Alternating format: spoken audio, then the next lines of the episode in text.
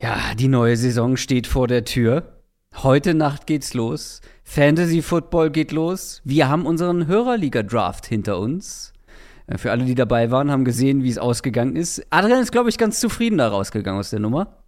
Ich bin sehr zufrieden, auch wenn du mir natürlich direkt danach den, ich weiß gar nicht, was für ein Calculator du da manipuliert Ja. hast, um, um, deine, um deine Projection rauszukriegen, in der dein Team sehr gut aussieht und meins nicht so. Nein, aber ich bin ja natürlich auch auf viel auf Upside gegangen. Da ist logischerweise auch mehr Risiko drin. Ich mag dein Team auch sehr gerne. Ich habe es im Stream gesagt. Ähm, ich hatte dann so ein bisschen Bauchschmerzen am Ende mit meinem Team, aber ich muss sagen, je mehr Zeit ins Land geht, sagt man das so, ähm, umso besser finde ich mein Team eigentlich. Ich bin echt, bin eigentlich sehr zufrieden. Wir sind beide sehr zufrieden und ich bin gespannt, wie es am Ende ausgeht. Wenn ihr den Draft verpasst habt, ist das überhaupt kein Problem. Wir haben das Ganze einfach eins zu eins bei YouTube hochgeladen. Könnt ihr auf unserem Downset Talk YouTube-Channel anschauen. Und nicht nur das gibt es diese Woche obendrauf, zusätzlich zu unserer Folge, sondern auch noch eine Bonusfolge von dir, Adrian, mit Blick auf Woche Nummer eins.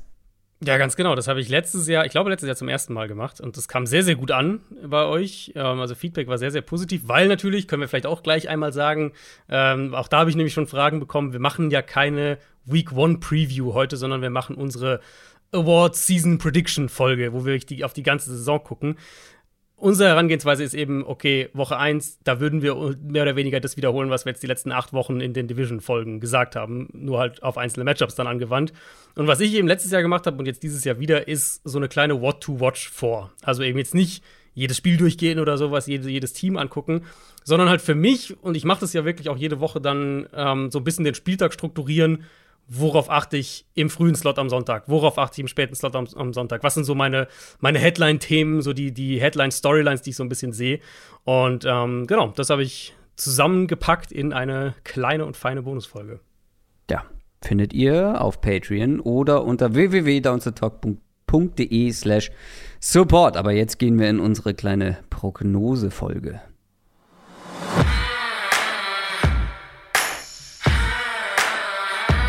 Down, Set, Talk. Der Football-Podcast mit Adrian Franke und Christoph Kröger.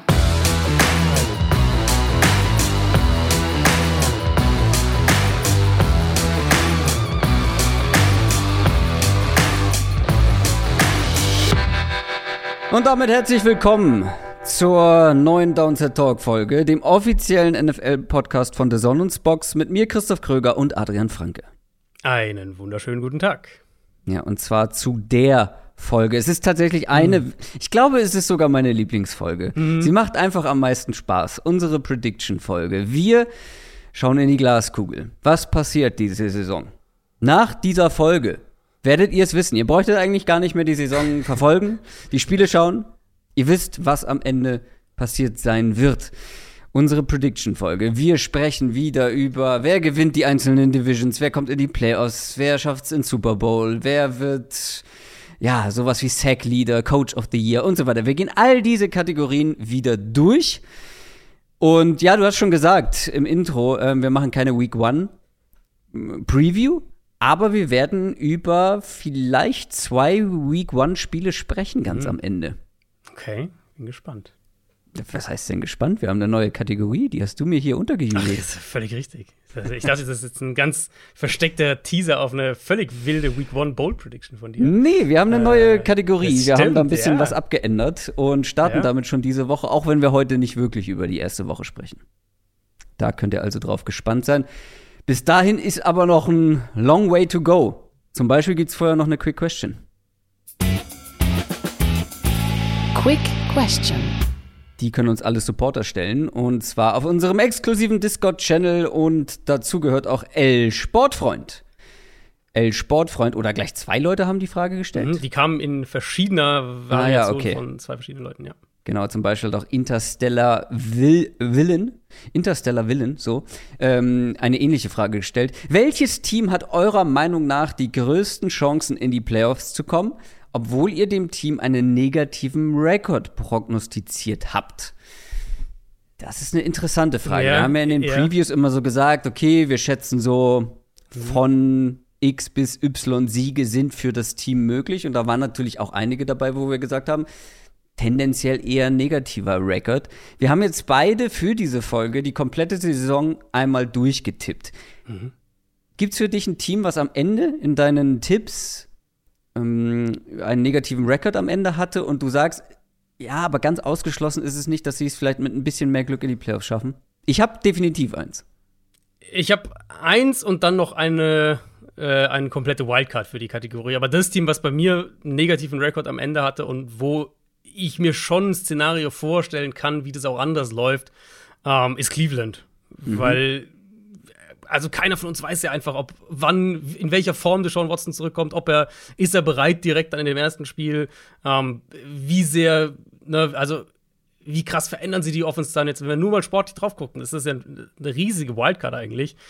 Und genauso ist halt auch die Frage, stehen die nach elf Spielen mit Jacoby Preset 4 und 7? Stehen sie, hm. äh, keine Ahnung, 1 und 10? Stehen sie 5 und 6? Stehen sie 6 und 5? Also das, da ist ja auch echt eine Bandbreite drin. Deswegen, Cleveland kam bei mir, so wie ich die Saison jetzt durchgetippt habe, mit einem negativen Rekord raus. Ich glaube, ich hatte sie mit sieben Siegen am Ende. Ähm, aber das ist halt ein Team, wo jetzt nicht so viel Vorstellungskraft dazugehört, um sich ein bisschen anderen äh, Verlauf vorzustellen. Die hätten bei mir nicht gezählt, weil ich habe sie mit 9 und 8 am Ende. Ja, okay. Deswegen, ja, ich bin, glaube ich, echt, ich bin halt für diese ersten elf Spiele, da, da waren die bei mir schon so in einem. Aber Loch. die haben dann einen relativ leichten Rekord. Ich habe mehrfach weiß, gedacht, so, ja, ja das könnten ja. die gewinnen.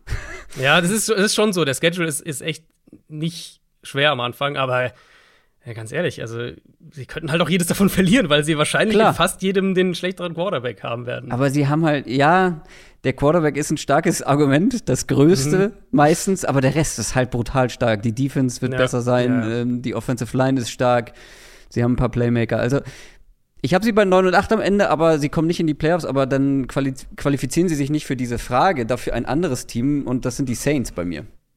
Ah, spannend, okay. Nee, die haben bei mir, egal wie ich nochmal ein bisschen gedreht und gewendet habe, die kamen bei mir fast eigentlich immer mit zumindest 9 und 8 irgendwie raus. Ja, ich habe sie bei 7 tatsächlich am Ende nur. Okay. Sie okay. sind sehr stark gestartet, weiß ich, bei mir in den Tipps und dann, ja, hinten raus ja. hat es nicht mehr ganz so funktioniert. Aber da kann ich mir absolut vorstellen, mhm. dass die, wenn James Winston und das Ganze funktioniert, die Ola nicht so sehr ins Gewicht fällt oder nicht so, so viel schlechter ist.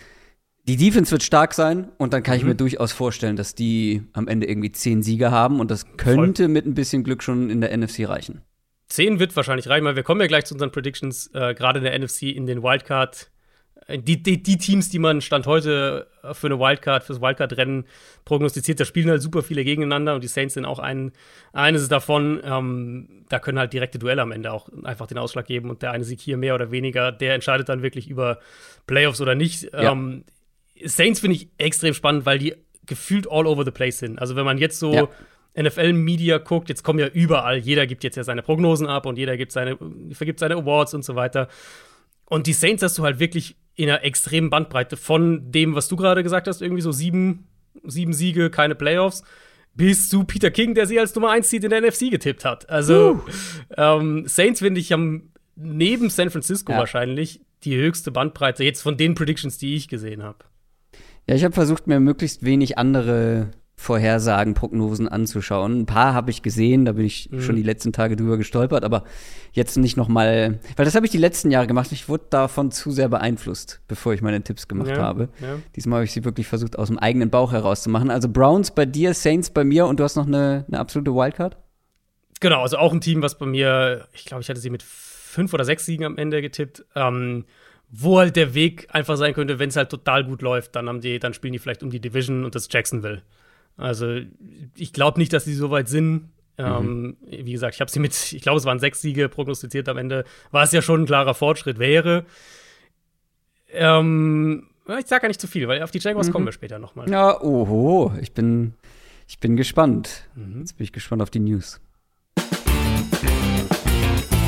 News aus der NFL. Ist natürlich komplett gelogen. Ich weiß ja, was kommt. Zum Beispiel sprechen wir über die Titans. Und zwar haben die eine, einen ihrer wichtigsten Defense-Spieler verloren mit Harold Landry. Und das ist ja wirklich einer, der sonst mhm. immer gespielt hat. Der stand einfach immer ja. auf dem Feld. haben wir sogar diese Offseason ja, das war ja so einer, der Free Agent ja. geworden wäre, haben wir viel drüber gesprochen, so jedes Jahr so viele Snaps gespielt, immer, immer verfügbar. Letzte Woche jetzt das Kreuzband gerissen. Ja, also ist ja fast überflüssig zu erwähnen, dass das mega bitter ist. Ja. Ähm, sie hatten ihn bezahlt ja diese Offseason dann. Und auch wenn jetzt Harold Landry kein Elite-Pass-Rusher ist, aber für die Struktur dieser Titans-Defense, die viel auf angetäuschte Pressures, auf Stunts setzt, die gerade für den Edge-Rushern auch wirklich Athletik verlangt, da war der schon eine tragende Säule. Und das ist, das ist bei ihm ist ja so eine Diskrepanz zwischen zum Beispiel PFF Pass Rushing Grade, die relativ niedrig bei ihm oft ist, aber eine hohe Anzahl an Pressures, weil er halt oft dieser Pressure-Spieler ist für die Titans, der halt schematisch dann aber wiederum eine wichtige Rolle ähm, ausfüllt. Und jetzt, zum, also zum einen muss von Bud Dupree deutlich mehr kommen, aber auch der zweite Edge-Rusher-Spot, ich, ich weiß noch gar nicht, wen sie da wirklich hinstellen. In der mhm. ersten Depth-Chart jetzt, habe ich jetzt gesehen, war der Nico Autry da gelistet. Das ist aber fast eher einer, den du innen haben willst, würde ich sagen. Da reden wir dann irgendwie von Rashad Weaver oder so jemanden. Also für so ein Team, wo die Defense auf dem Papier, da haben wir auch drüber gesprochen in der Division Preview, dass die Defense für die Titans eigentlich deutlich vielversprechender dieses Jahr aussieht als die Offense, da verlierst du halt deinen, einen deiner drei, vier wichtigsten Leute da. Das ist natürlich mega bitter. Nicht nur Harold Landry wurde bezahlt, sondern auch Russell Wilson. Das kommt jetzt relativ wenig überraschend von seinem neuen mhm. Team, von den Denver Broncos. Genau, das war immer klar, dass es kommt. Das ist jetzt, äh, dass es nicht irgendwie den, die den holen für ein, zwei Jahre oder sowas, nee. sondern die Broncos wollen mit Wilson ein, ein vier- oder fünf Jahresfenster jetzt öffnen, in dem sie relevant sind, kompetitiv sind, idealerweise natürlich auch eine Titelchance haben. Und der neue Vertrag sind eben jetzt nochmal obendrauf fünf Jahre, 245 Millionen 165 garantiert, gesamt äh, durchschnittliche, äh, durchschnittliches Gehalt pro Jahr, geht er damit über Kyler Murray, über Deshaun Watson, also nur noch Aaron Rodgers ist dann drüber. Und von der Struktur her würde ich sagen, ich habe mir den Vertrag mal angeguckt, das ist mindestens ein Vierjahresvertrag, also vier Jahre safe. Ähm, das 2025er Gehalt wird garantiert am fünften Tag des 2024er Ligajahres. Also inklusive 2025 ist es eigentlich mehr oder weniger in Stein gemeißelt und danach ähm, ist dann so, dass, danach können sie dann, könnten sie das erste Mal aus dem Vertrag rauskommen, 2026 und dann eben äh, 27 und 28. 28 wäre das letzte Jahr. Da würden sie dann problemlos rauskommen. Da wäre Wilson aber auch schon 40. Ich weiß nicht, ob Russell Wilson die Art Quarterback ist, mhm. wo man sagt, der spielt bis 40 noch auf diesem Level. Ähm, aber das ist jetzt das Fenster für Denver. Vier bis fünf Jahre mit Russell Wilson und die ersten drei davon, das ist vielleicht noch wichtig zu erwähnen, die ersten drei davon, also inklusive jetzt dem, der Saison jetzt, ist er cap-technisch relativ günstig. Also 2025 ist das erste Jahr, wo sein Cap-Hit dann so richtig hoch geht auf über 55 Millionen Dollar. Ja, war wie gesagt zu erwarten und hat uns jetzt nicht gerade überrascht und ist natürlich auch die logische Konsequenz, wenn du Genau. So ein Trade machst. Dann haben die Cowboys auf ihre O-Line-Probleme so ein bisschen reagiert und äh, Jason Peters verpflichtet. Ja, das ergibt einfach zu viel Sinn, glaube ich, um es nicht zu machen. Ähm, Jason Peters, Veteran Tackle, der noch auf dem Markt war. Wir haben letzte Woche darüber gesprochen, dass sie Tyron Smith verloren haben. Ähm, jetzt ist Peters ist sicher nicht mehr auf dem Level, das er vor fünf, sechs Jahren hatte. Aber letztes Jahr in Chicago hat er immer noch relativ viel gespielt und war immer noch relativ in Ordnung. Also, das ist eine Absicherung und damit kann eben auch Tyler Smith, der, der Rookie, der ja eigentlich auf Guard eingeplant war und wo es dann jetzt hieß, mhm. mit der mhm. Tyron Smith-Verletzung muss er dann vielleicht rausrücken. Jetzt kannst du Peters auf Left Tackle stellen ähm, und falls sie dann im Laufe der Saison merken, okay, Peters mit seinen 40 Jahren, das passt nicht mehr, oder sie denken, Tyler Smith ist bereit und, und der kann rausrücken, dann kannst du das immer noch machen. Aber für den Moment, glaube ich, zum einen hilft es Tyler Smith in seiner Entwicklung, dass er da jetzt nicht direkt rausgeworfen wird. Und ich denke, es stabilisiert auch den Floor für die Cowboys Offense so ein bisschen. Das war schon von den News diese Woche, ne? Mhm. Dann ähm, kommen wir gleich zu, unserer, zu unseren Predictions. Vorher noch eine ganz, ganz kurze Unterbrechung. Reklame.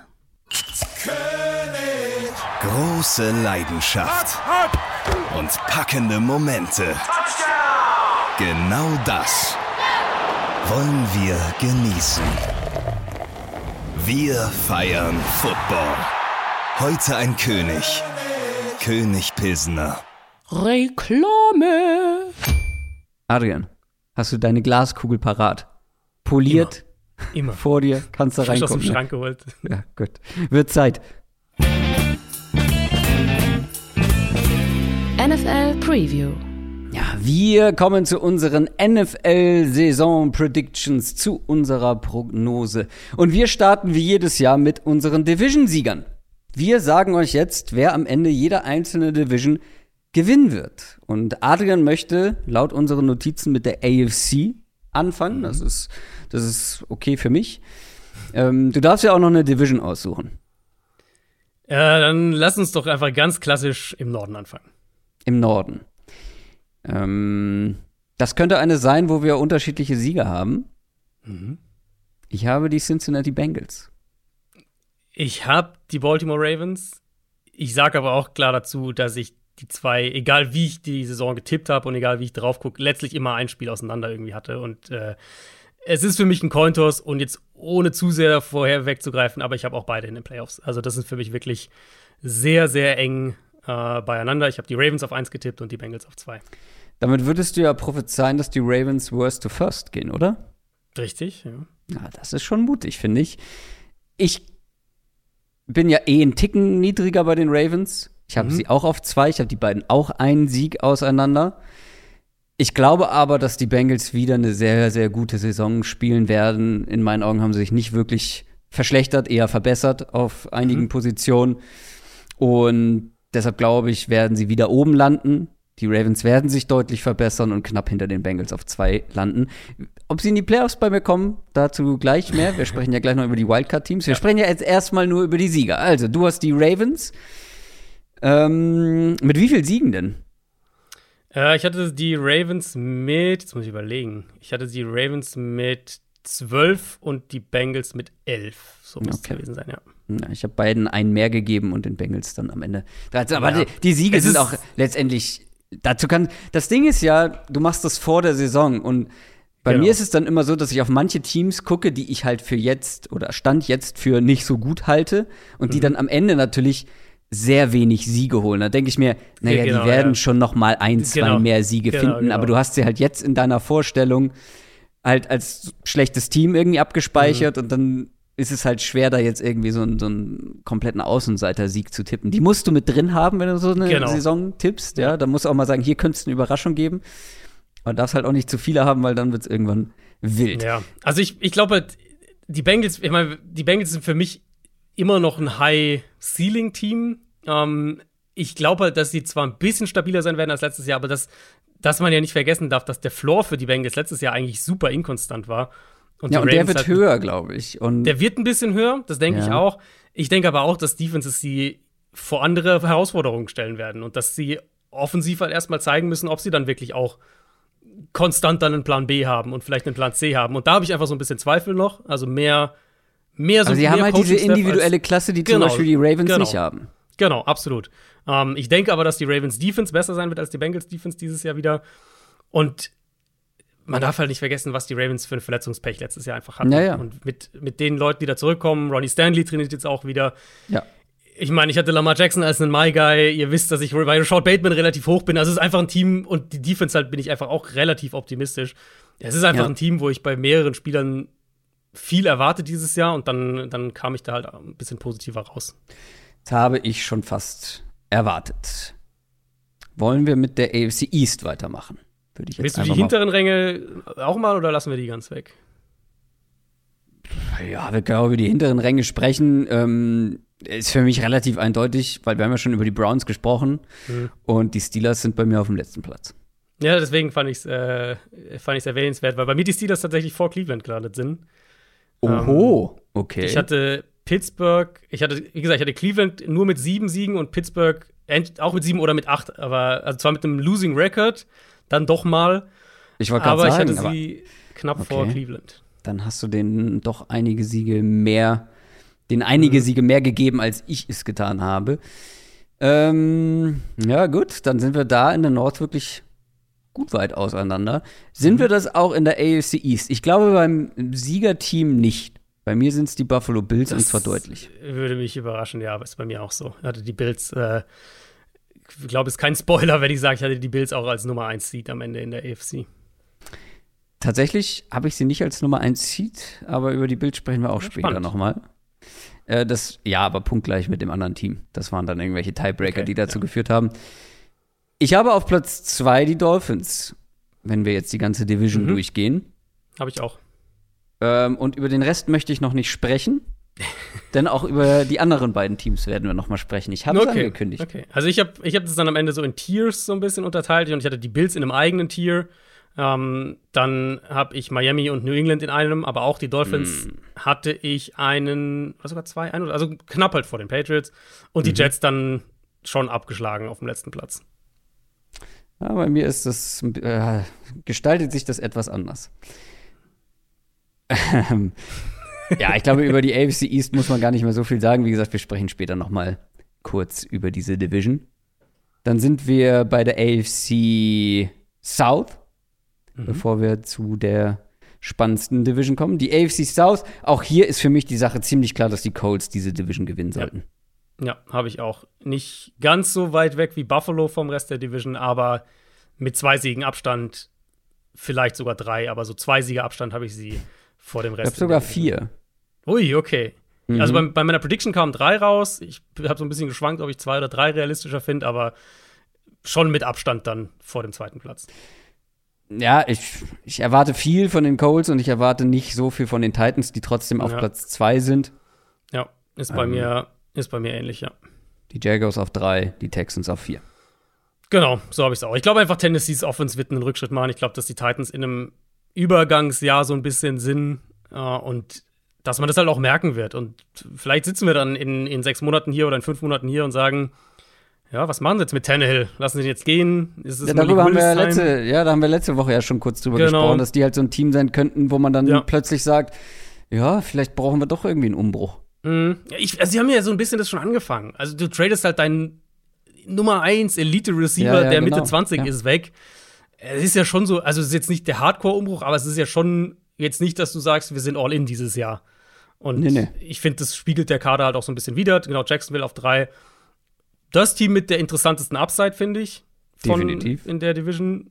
Wir haben uns, oder also ich glaube, wir beide haben uns äh, in der Vergangenheit das ein oder andere Mal die Finger an den Jaguars verbrannt. Ah, ich habe mir letztes Jahr die Finger ordentlich verbrannt. verbrannt. Du warst ja eh skeptisch letztes Jahr. Also ich war ein bisschen, genau, ich war skeptischer, weil ich halt gesagt habe, wenn das schief geht offensiv, dann glaube ich, dass die wieder einen Top-3-Pick haben können. Dass es halt so horrend schief geht, gut, das habe ich jetzt auch nicht gedacht.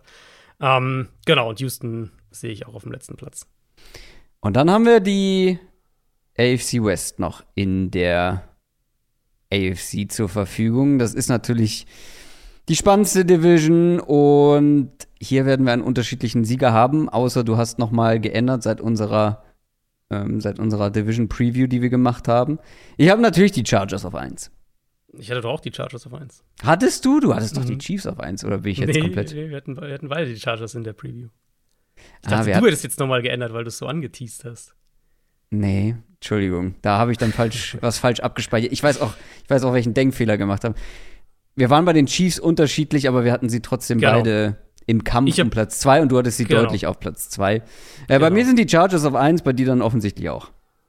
Ganz genau. Und ich habe die Chargers und Chiefs, aber halt, das war der Unterschied. Ich habe die in einem Tier. Ich habe äh, am Ende auch, war ein Sieg zwischen den beiden bei mir. Also es war wirklich Mhm. knapp. Und dann habe ich halt einen kleinen Cut zu den anderen beiden Teams. Also ich habe Chargers 1, Chiefs 2.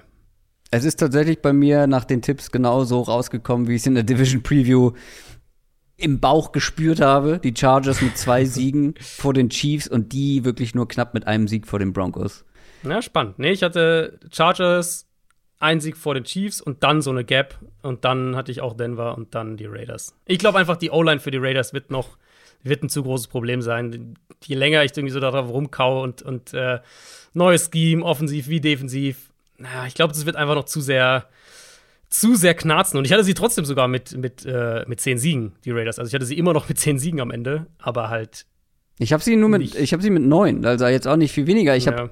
alle vier Teams haben einen positiven Rekord. Hatte ich kurz Genau. überlegt, ob ich das als Bold Prediction irgendwie verwursten kann, aber das ist halt nicht bold. ja, die sind zu stark einfach, ne? Ja. Also vielleicht kommt es am Ende nicht so, aber es wäre trotzdem kein, kein hotter Take, wenn ich jetzt sage, alle ja, vier Teams Ja, ja. kommen am Ende bei einem positiven Rekord raus. Und die Raiders schaffen es dann nicht bei mir mit 9 und 8 in die Playoffs. Das war schon die AFC. Wildcards noch, oder? Wildcards, genau, das konnte man, glaube ich, jetzt schon so ein bisschen raushören. Mhm. Wer schafft es in die Wildcard-Runde aus der AFC? Bei mir sind es die Chiefs und die Broncos mhm. aus der AFC West. Da habe ich mhm. zwei. Und die Ravens. Ja, langweilig. Wir haben, wir haben halt Ravens und Bengals geflippt, aber sonst das Gleiche. Ich habe auch Chiefs und Broncos. Ja.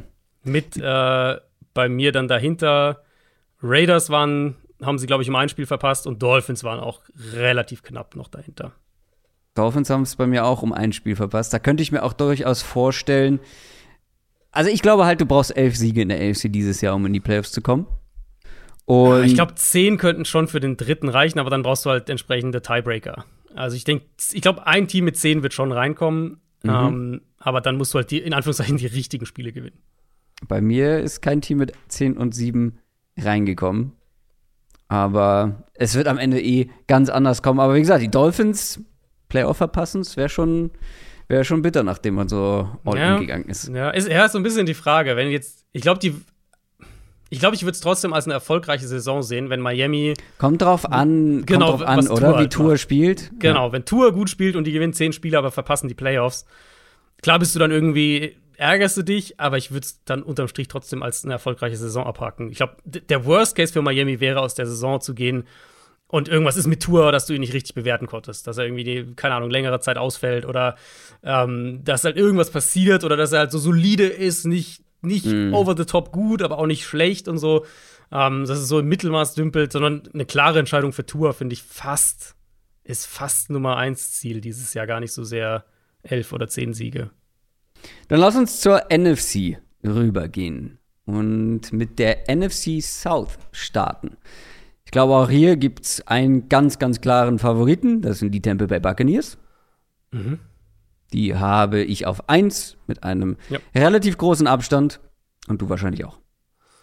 Äh, ja, äh, Nummer 1 in der Division und auch mein Nummer 1 Seed am Ende gewesen in der NFC.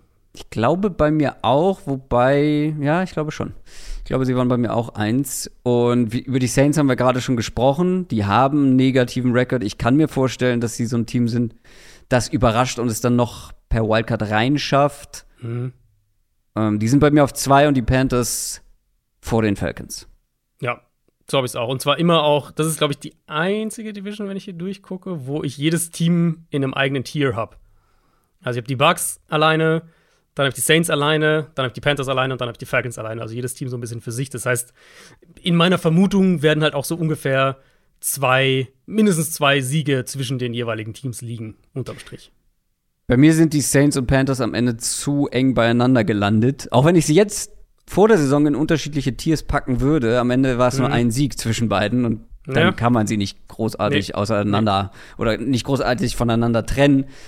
Ähm, deswegen, ja, wie gesagt, also die Saints habe ich gar kein Gefühl für. Es kann Saints, in beide ja. Richtungen gehen und ja, bei den Panthers voll. sechs Siege so fühlt sich. Ne? Ja, aber glaubst du, die Panthers könnten Überraschungsmannschaft werden? Also ich finde, das Ceiling ist halt nicht ganz so hoch bei Carolina, weil die Saints haben halt eine, die Saints haben halt eine reelle Chance, die Nummer 1 Defense zu haben und irgendwie eine Offense, die halt äh, explosiv sein kann und, und, und 30 ja. Punkte machen kann.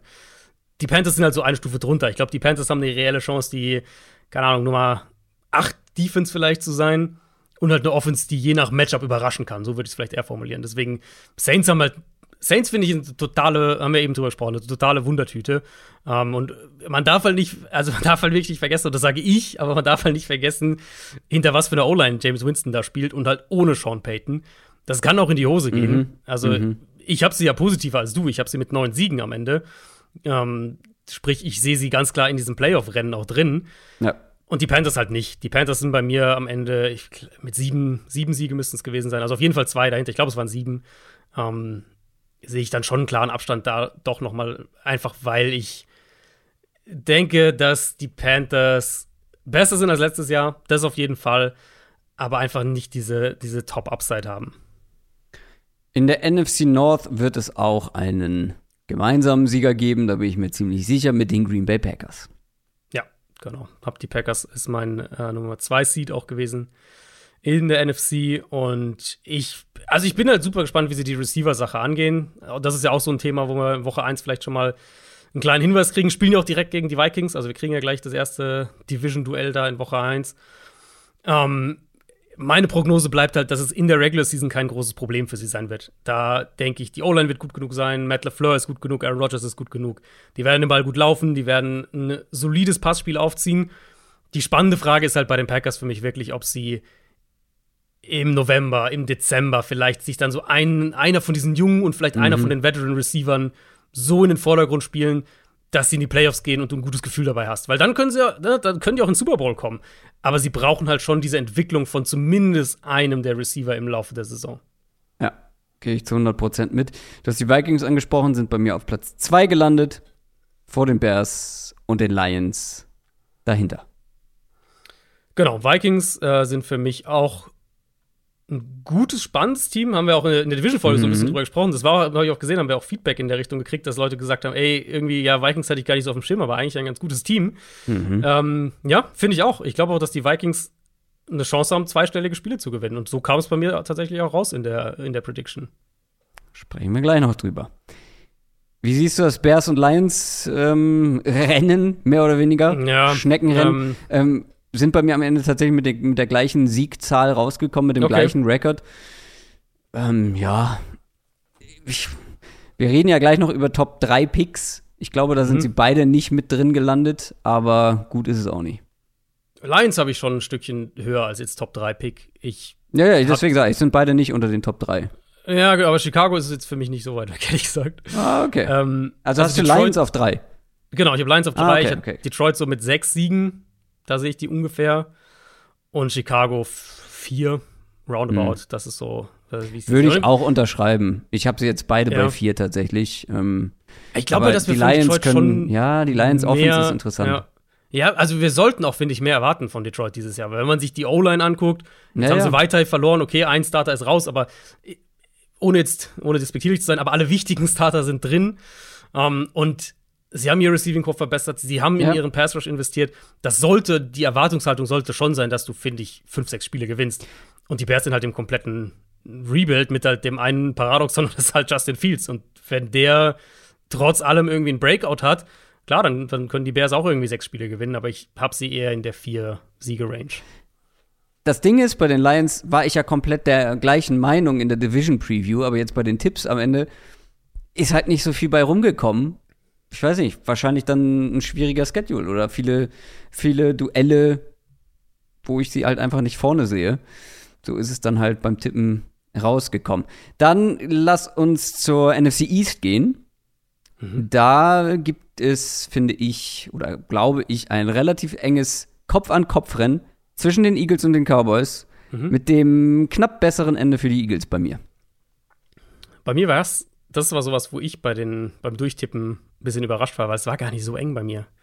Ähm, also Eagles auch für mich. Aber du bist auch negativer bei den Cowboys als ich. Ich bin negativer bei den ja. Cowboys, ja. Und ich hatte, ich hatte die Eagles am Ende zwei Siege drüber und zwar auch jetzt nicht, also ne, jetzt nicht mal so irgendwie, sie sweepen die Cowboys und, und Dallas verliert irgendwie dann noch mal in Woche 18 ganz bitter oder sowas, sondern es war so von der, vom Saisonverlauf her hatte ich auch eigentlich das ganze Jahr über die Eagles davor und das hat sich dann irgendwie auch nie geändert. Also für mich Eagles 1, elf Siege traue ich denen zu.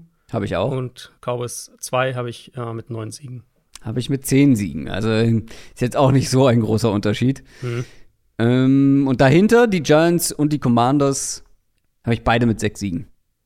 Echt? Oh, nee, die Giants habe ich negativer. Na, Kann absolut passieren. Ich weiß auch nicht, wie das kommen konnte. Keine Ahnung. ihr, ihr, wisst, dass ich nicht der große Giants-Believer bin. Ja. Wie sind die auf sechs Siege gekommen? Also ich habe Washington mit sechs Siegen tatsächlich, weil ich ja. schon den Floor mit, also bei allem Spott und Carson Wentz und so weiter, der Floor ist, wird schon ein bisschen höher sein, die Offense wird ein bisschen besser sein. Ich weiß nicht, was ich von der Defense halten soll. Jetzt fehlt ja Chase Young auch wieder. Ja. Ähm, boah, keine Ahnung, habe ich jetzt nicht so viel Vertrauen, ehrlich gesagt, nachdem die letztes Jahr brutal enttäuscht haben und jetzt ja keine, keinen neuen Defensive Coordinator oder sowas haben. Ja, ich glaube, so ein Sechs-Siege-Team ja. und, und irgendwie unspektakulär. Ja, befürchte ich auch. Und ich befürchte auch, dass die Giants diese sechs Siege, die sie jetzt hier bei mir bekommen haben, nicht holen werden. Also ich hatte die Giants ein gutes Stück unter sechs Siegen tatsächlich. Dann sprechen wir wahrscheinlich gleich noch mal über die Giants. Ich bin gespannt. Aber vorher haben wir noch die letzte NFC Division und zwar die NFC West ist das? Ich, äh, Himmelsrichtung. West, ne? Ja. Richtig. Da, das, äh, die wird auch dieses Jahr tatsächlich bei mir Mhm. wieder eng, wobei ich da ein Team eigentlich, ich habe mir ja auch ein kleines Power Ranking gemacht, deutlicher vor den anderen sehe. Mit den LA Rams. Am Ende ist es nur ein Sieg gewesen, der sie Ja. an die Spitze Ja. gebracht hat. Tatsächlich bei mir genau das gleiche. Ich habe sie auch relativ knapp. Ich, ja, ich glaube, wir werden Regression ein bisschen kriegen. Ich glaube, dass die Defense sich ein bisschen neu finden muss, ohne Von Miller, äh, mit einem neuen Nummer 2 Corner. Das, da, die werden ein paar Sachen anders machen müssen. Die O-Line hat mehrere neue Starter. Ich glaube schon, dass es ein bisschen, so ein bisschen, vielleicht ein bisschen holpriger Start oder, oder so eine holprige Phase zwischendurch wieder geben wird. Mhm. Aber ich habe sie auch an 1 mit, äh, mit elf Siegen. Ja, bei mir haben sie sogar noch einen mehr geholt. Wen hast du auf zwei? Ich hatte am Ende die Niners auf 2. Uh. Ähm, aber Mhm. mit dem gleichen Rekord wie die Cardinals. Also die zwei gleich auf. Ich habe die Cardinals auf zwei mit einem Sieg Vorsprung vor den 49ers. Aber, was sich auch schon angekündigt hat, ein unglaublich enges Wildcard-Rennen in der Mhm. NFC. Da können wir nochmal drüber sprechen. Die Seahawks auf Platz 4 bei uns beiden dann. Das Wildcard-Rennen in der NFC könnte wirklich spannend werden. Ich meine, wir haben über die Saints gesprochen, die vielleicht überraschend sogar noch mit, mitmischen können. Dann haben wir die Vikings, wir haben die Cardinals, die 49ers und wir haben die Cowboys. Zumindest ist es bei mir so und wenn ich das jetzt rausgehört habe, wird es bei dir ähnlich ausgesehen haben. Die alle Genau. sind mit dem Wildcard-Rennen. Am Ende mit dem besseren Ende für die Vikings, die Cardinals und die 49ers. Genauso habe ich es auch. Ähm, Oh, das ist ja hier Ist halt, ja, ist, also ist, halt, ist halt super spannend, weil da mehrere eben gegeneinander spielen. Also Cardinals und Niners logischerweise sowieso zweimal, aber Cardinals und Vikings spielen auch gegeneinander. Mhm. Eagles und Cardinals spielen gegeneinander. Ähm, ich glaube, Cardinals und Saints spielen auch gegeneinander. Ich glaube, Saints und Vikings spielen auch. Also die, von diesen, aus diesem Wildcard-Pool spielen ganz viele direkt gegeneinander. Und diese Spiele werden letztlich den Ausschlag geben. Also ich habe das irgendwo auf Twitter auch von, von ein paar Tagen schon mal so ein bisschen äh, den, den, den Cardinals-Schedule aufgedröselt. Es kann halt sein, dass die, dass die 0 und 3 starten, weil die äh, Chiefs, äh, Raiders und Rams zum Start haben. Am Ende aber trotzdem in die Playoffs kommen, weil sie halt die direkten Duelle gewinnen. Und umgekehrt könnte es halt sein, Also- sie überraschen komplett, schlagen Chiefs, Raiders und Rams zum Start, verlieren aber gegen Vikings, Saints und, und Eagles Ja.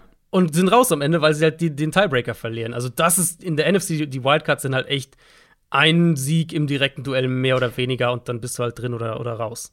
Und die Cowboys sind bei mir punktgleich oder rekordgleich mit den 49ers am Ende gewesen und nur durch Tiebreaker nicht in den Playoffs. Also das kann Mhm. Ja, auch noch anders ja. aussehen am Ende. Genau. Und Cowboys muss man halt sagen, im Gegensatz gerade zu den NFC West Teams, die halt einen, einen schweren Schedule haben, weil die Division stark ist und die NFC West halt gegen die AFC West spielt dieses Jahr. Die Cowboys haben einen relativ leichten Schedule. Also wenn die, wenn ich, sagen wir mal, jetzt im Vakuum betrachtet, zu negativ bei den Cowboys wäre und, und sagen, die Cowboys sind ein gutes Stück besser, als ich das jetzt aktuell prognostiziere, dann haben die eigentlich die besten Chancen aus dieser Gruppe, weil die einen, Ja. also im Verhältnis haben die einen deutlich leichteren Schedule. Ich, mein Bauch sagt mir auch, dass die Cowboys in die Playoffs kommen. Wenn die nicht in die Playoffs kommen sollten, ist das schon enttäuschend, oder? Dann ist McCarthy weg. Also wenn die nicht, da bin ich mir sicher, dann ist Ja. McCarthy weg. Gut, dann haben wir jetzt unsere Division-Sieger und auch die Wildcard-Teams gekürt. Lass uns zu den nicht so guten Teams kommen. Die Teams, wo wir glauben, die werden an den ersten drei Positionen im nächstjährigen Draft picken. Die Top 3 Picks 2023. Ich könnte mir vorstellen, zwei haben wir gleich. Ich sag mal, ich, wir gehen das mal nach und nach durch. Ich glaube, wir haben beide die Texans mit dabei. Ja. Ich glaube, wir haben beide die Falcons mit dabei. Ja. Aber ich glaube nicht, dass wir das gleiche dritte Team haben. Bei mir Hm. sind es am Ende die Seahawks geworden. Ja, das sind bei mir die Giants geworden. Mhm. Ähm, Hab's, hab's rausgehört. hab's es sind halt, es sind ja. ehrlicherweise zwei Teams, die an einem sehr ähnlichen Punkt sind, ne? Die, Ja. Wo es in der Saison einfach auch nicht so sehr darum geht, wie viele Spiele du gewinnst. Und klar willst du das nicht hören als Fan und erst recht nicht als Team, aber so ein Pick höher kann halt auch ganz nice sein in dem Fall. Mhm. Ähm, beide Teams, in, für mich, also wenn ich auf diese Teams schaue, worauf ich gucke dieses Jahr ist, welche jungen Spieler setzen sich durch. Haben die, haben die Seahawks ihr Tackle-Duo dieses Jahr gedraftet und haben auf einmal für die nächsten fünf Jahre ihr, ihr Tackle-Duo da irgendwie zusammen. Ist ein Wandell Robinson ein, ein echter X-Faktor in der Giants Offense. Ähm, die, die jungen Seahawks Cornerbacks, wer von denen kann sich irgendwie aufdrängen? Die Pass-Rusher für die Giants, wie sieht das aus? Also das ist ja das, worauf du bei diesen Teams letztlich achtest dieses Jahr. Ob du dann vier oder fünf Spiele gewinnst, ganz ehrlich, das, ich weiß, als Fan sieht man das dann auch gerade in dem Moment, wenn sie spielen, natürlich sieht man es anders. Ja.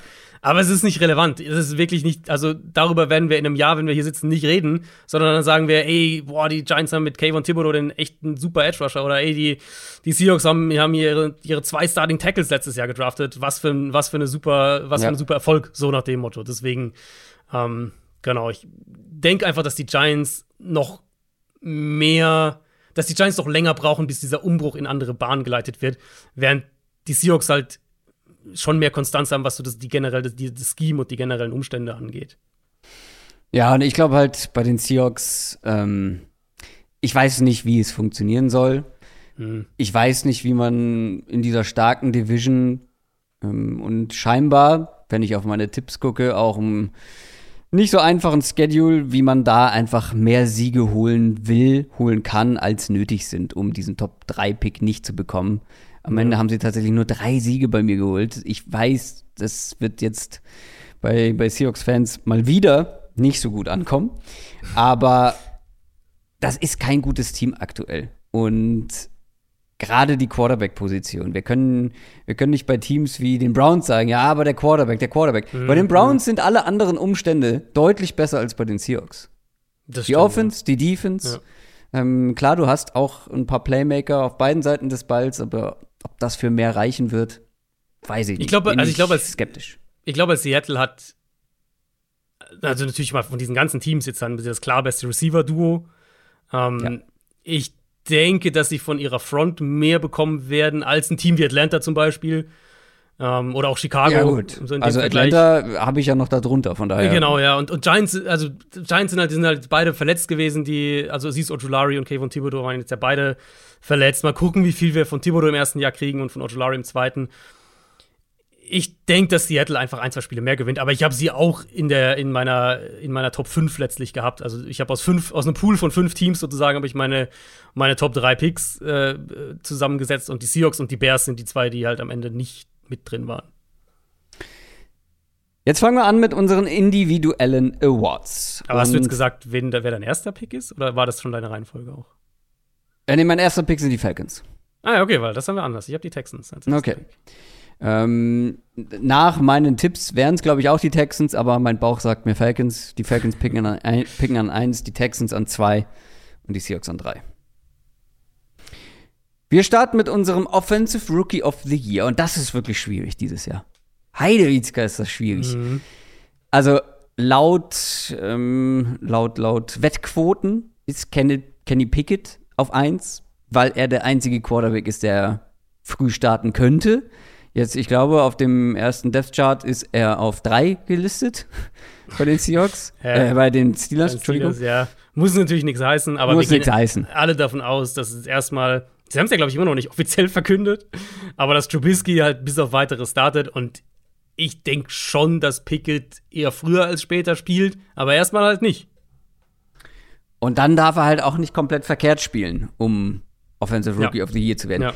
Dahinter kommen dann zig Wide Receiver. Das macht natürlich irgendwo Sinn, wenn man sich anguckt, ähm, wer da alles gedraftet wurde und an welchen Positionen. Allerdings muss man halt auch gleichzeitig dazu sagen, seit 2000 wurde nur viermal ein Wide Receiver mhm. Offensive Rookie of the Year. Und ja. das waren wirklich außergewöhnliche Saisons. Also Jamar Chase letztes Jahr, klar, mhm. das hat man sehr präsent vor Augen. Und halt auch die Odell Beckham Jr. Saison, genau. ähm, die Rookie-Saison, war ja nicht von dieser Welt. Es waren neun, es war neunmal ein Quarterback und neunmal Running Backs. Ich habe jetzt hier zwei Spieler zur Auswahl. Deswegen würde ich dir den Vortritt lassen und dann spontan entscheiden, falls du einen davon hast. Ja, sehr gut, ja. Ich habe auch so ein bisschen die, dieses Ausschlussprinzip angewandt und kam auch so zu dem letzten, eigentlich die letzten, ja, 15 Jahre, immer so alle fünf, sechs Jahre kriegt man einen Receiver, aber du musst halt schon ultra dominant sein, um das als Receiver zu schaffen. Und dafür brauchst du eine mindestens ja. solide Offense. Und viele genau. von den, von den vielversprechenden Receivern ja. sind jetzt nicht in die besten Offenses gekommen. Also ich, ich will dir mal nicht zu weit vorweggreifen, weil also ich kam auf einen Receiver, dem ich das zutraue dieses Jahr, was Talent plus Rolle plus, plus Quarterback und so weiter angeht. Mhm. Ähm, Greife ich jetzt mal nicht vorweg, weil ich habe am Ende ähm, Damien Pierce genommen. Unseren allgemein beliebten Hype-Kandidaten auf Running Back. gar nicht. Wie du mir, wie du mir meinen MyGuy streitig machst. Also, to be fair, habe ich den Anfang August schon mal genannt, als äh, gibt's nachzuhören in meiner Rookie Under the Radar Folge. Ähm, da hatte ich den schon mal damals noch als Dark Horse-Kandidaten ins, ins Spiel gebracht. Aber wie gesagt, Prinzip äh, Ausschlussverfahren. Aber du weißt, wann der Draft war und wer ihn höher hatte. das, ist, das stimmt, ja. Das Kuchenstück gebe ich dir nicht. Ich gebe es dir nicht. ähm, Dazu muss man sagen, du hast ihn nämlich in der Hörerliga. In der Hörerliga Ja. hat Adrian nur meine MyGuys gedraftet. So, Ja, übertrieben okay. gesagt. Du- du wolltest- Unter anderem Damian Pierce. Du wolltest unbedingt Kyle Pitts, das hast du dir selbst zuzuschreiben. Ähm, nein, ich bin es eben auch durchgegangen. Quarterback, es gibt keinen, dem ich das zutraue. Ja, Pickett wird irgendwann starten, aber ich glaube, ich glaube ehrlicherweise halt, dass der nicht mal Mac Jones Level haben wird und das soll jetzt kein Mac Jones Diss oder sowas sein, aber wenn du halt unter dem spielst, was Mac Jones insgesamt letztes Jahr gespielt hat, dann ist es halt kein Lock für den Award, auch auf Quarterback nicht. Und dann sind wir bei den Running Backs, Brees Hall. Ich glaube nicht, dass er das Backfield alleine hat direkt. Und ich habe generell einfach Zweifel, was die Jets Offense angeht. Kenneth Walker wird erstmal nicht spielen, teilt sich dann auch das Backfield. James Cook ist ein Matchup Receiving Back Kandidat. Die anderen sind irgendwie alle Roleplayer Backups. Und Pierce ist halt der eine, wo ich mir sicher bin, dass der Week One startet. Äh, ich mag ja sogar die Offensive Line einigermaßen vor ihm. Und selbst wenn die Texans als Team jetzt nicht gut sein werden, Volume wird der haben, der wird, der wird Highlight Runs bekommen. Ähm, und der Das wird ist ein Highlight-Player, wie der Genau, spielt. Ultra aggressiv. Ja. Ja. Und der wird die Highlight, er wird die Volume Stats auch einfach haben im Endeffekt. Und deswegen ist er für mich, ich weiß, er hat jetzt nicht die besten Quoten, aber für mich ist er, wenn ich, je länger ich auch drüber nachgedacht habe, war er wirklich die, die logische Wahl eigentlich. Deswegen ist er auch einer meiner beiden Spieler, die ich hier habe. Und ich hätte ihn sehr gerne genommen, weil ich dachte, du nimmst einen Wide Receiver. Der, also hast du dann Wide Receiver als Alternative? Ja. Ist es Chris Olave wahrscheinlich? Ja. Ja, es ist der einzige, das war der, den ich eben auch gemeint habe, es ist der einzige Receiver, finde ich, wo man Aber- das argumentieren kann. Genau, und ich, wir hatten irgendwo mal in einem Mailback oder so die Frage, welcher Rookie-Receiver könnte am Ende die meisten Receiving Yards haben. Und da glaube ich auch, dass Chris Olave das sein wird. Aber um halt eben diesen Award zu gewinnen, brauchst du eine ultra dominante Wide Receiver Saison und das kann ich mir einfach nicht vorstellen. Mit Michael Thomas zurück, mit Ja. Jarvis Landry im Team, mit einem Alvin Kamara im Team, die werden alle Targets bekommen. Er wird am Ende nicht diese krassen Stats haben, wo alle sagen, jupp, Ja. das ist unser Offensive Rookie of the Year. Dann weiß ich eh nicht, wie gut jetzt diese Offense mit James Winston eh sein wird, wie ist die Connection zu Chris Olave. Ich kann es mir sehr gut vorstellen. Für mich ist es aber auch Damon Pierce. Es ist halt, also die Parallele eben zu Jamar Chase wäre ja dann sozusagen, okay, die Bengals hatten auch mehrere andere Targets. Higgins, Tyler Boyd, CJ Usama, ähm, die den Ball oft bekommen im Passspiel. Aber es war eine insgesamt bessere, also obwohl Genau. es Ja. wird wahrscheinlich, ja, Ja, die Saints werden nicht so eine gute Offense haben wie die Bengals letztes Jahr, glaube ich. Da, davon, genau, davon gehen wir auf jeden Fall aus. Aber das Potenzial wäre halt da, dass, dass, dass der irgendwie, keine Ahnung. Also, was hat Chase letztes Jahr, was waren die Highlights? Es waren diese Go-Ball-Touchdowns. Da hat er, was hatte der, sechs oder sieben Ja. äh, Go-Ball-Touchdowns. Wenn du halt sagst, James, also wer ist mehr Ganzlinger als James Winston? Wenn der halt irgendwie Chris Olave den Ball 30 Mal tief zuwirft und halt irgendwie fünf, sechs davon für Touchdowns, für, für lange Touchdowns gefangen werden, dann kann es schon sein. Dann, und deswegen wäre er, also ich habe mir immer so meine, ich habe immer so eine, mein, meinen Pick aufgeschrieben und dann drunter ganz am Ende, wer wäre meine erste Alternative und Olave ist für mich die Alternative zu Damian Pierce. Das ist bei mir tatsächlich ganz genauso. Auch wenn beide, was die Wettquoten angeht, gar nicht weit vorne sind. Vor allem Ja. nicht Damon Pierce, du hast es gesagt. Aber auch Chris Olave, da sind auch einige andere Receiver Pickens vor ihm. Ein Pickens, hoch, ja. genau, ein Pickens, aber auch ein Sky Moore, weil er bei den Chiefs spielt, ein Romeo Dobbs, weil er bei den Aber Packers die werden halt spielt. kein, also das sind halt, die werden natürlich ihre, ihre, ihre spektakulären Spiele und Momente haben, aber die werden halt nicht, also es werden halt Roleplayer erstmal sein. Wer halt nicht Roleplayer sein wird, sondern Starting Receiver sind Traylon Burks und Garrett Wilson. Wird Traylon Burks ein Starting Receiver sein? Ich weiß noch nicht, ob ich, Ich da hoffe- jetzt Geld draufsetzen schon. würde, dass er in Woche 1 der Starting Receiver in zwei Receiver-Sets bei den Titans ist. Wir werden sehen. Garrett Wilson aber eher. Ja, Oder? wahrscheinlich schon, aber mein, dann, wenn ich jemanden aus der Jets Offense nehme, dann nehme ich Brees Hall. Aha. Ja, das sehe ich noch nicht so. Ich sehe generell da keinen aus dieser Offense, Genau. wobei Ja, Damian genau. Pierce die Offense jetzt auch nicht so viel besser. Aber Damian Pierce haben wir beide. Damit hätte ich nun wirklich nicht gerechnet. Damit hätte ich nun wirklich nicht gerechnet. Defensive Rookie of the Year. Das war bei mir dann doch deutlich einfacher, weil Mhm. da gehe ich mit Aiden Hutchinson. Ja, ich auch. Ist langweilig, aber auch hier wieder, ich bin jetzt wie bei den, bei den Offensive Rookie durchgegangen. Es ist halt einfach so schwer für Nicht-Pass-Rusher, den Award Ja. zu gewinnen. Und ist klar, hier und da hast du mal einen Corner. Aber selbst das, ich habe es nachgeguckt, es waren seit 2002 Marcus Peters und Marshall Latimore. Ja, sind fast das waren immer halt auch Linebacker. absurde Saisons. Genau. Es sind fast immer Linebacker oder Pass-Rusher. Äh, Micah Parsons letztes Jahr ja in gewisser Weise beides, wobei ich nach wie vor sage, es ist seine Rolle halt als Pass-Rusher, die ihn Ja. auf dieses ganz obere Ja. Podest hebt. Und Hutchinson ist, denke ich, der eine Pass-Rusher, der direkt eine klare Starting-Rolle hat, ein Every-Down-Spieler sein wird und der die Sex haben wird. So, und, und Ja. das ist halt irgendwie nicht, nicht spektakulär. Er ist der Favorit auch bei den Buchmachern. Ähm, ja, aber es ist halt auch der Spieler, der mit Abstand am meisten Sinn ergibt. Er ist halt individuell schon auch am weitesten, was die Pass-Rusher angeht. Und wenn Romeo Aquara wieder fit ist, dann ist das keine schlechte D-Line, mit, der, mit der er da zusammenspielt. Und der wird seine Sex bekommen, ja. Gehe ich auch Hast komplett du- mit. Eine Alternative gehabt? Das fand ich nämlich hier bei dem Award interessant. Nicht wirklich. Ähm, Thibodeau wäre eine Überraschung. Ich finde Trayvon Walker Mhm. ähm, finde ich interessant. Ich halte halt von Ja. ihm individuell nicht so viel, aber der spielt in Umständen als Ich will halt halt seine Rolle sehen, erstmal, ja. Das ist Ja, halt aber er ist halt quasi die Nummer dabei. zwei in Sachen Pass Rusher und das sind die, allen, die ganzen anderen Leute da nicht. Ja. Ich habe noch Stimmt. ein, ich hatte noch ein kleines Dark Horse, Mhm. George Kalafdis. Habe ich eben gerade auch nochmal dran denken müssen, als ich so gesagt habe, hier wird halt Stats als Sack, äh, Sack und so weiter und, und, und Pass Rush Stats haben. Wird, Mhm. Weil der also Kalaf ist halt Rotationsspieler erstmal. Der wird halt Genau, erstmal das- nicht starten. Genau, Denk ich. aber Ja. von all diesen Rookies ähm, spielt er wahrscheinlich in den eher besseren Umständen, Mhm.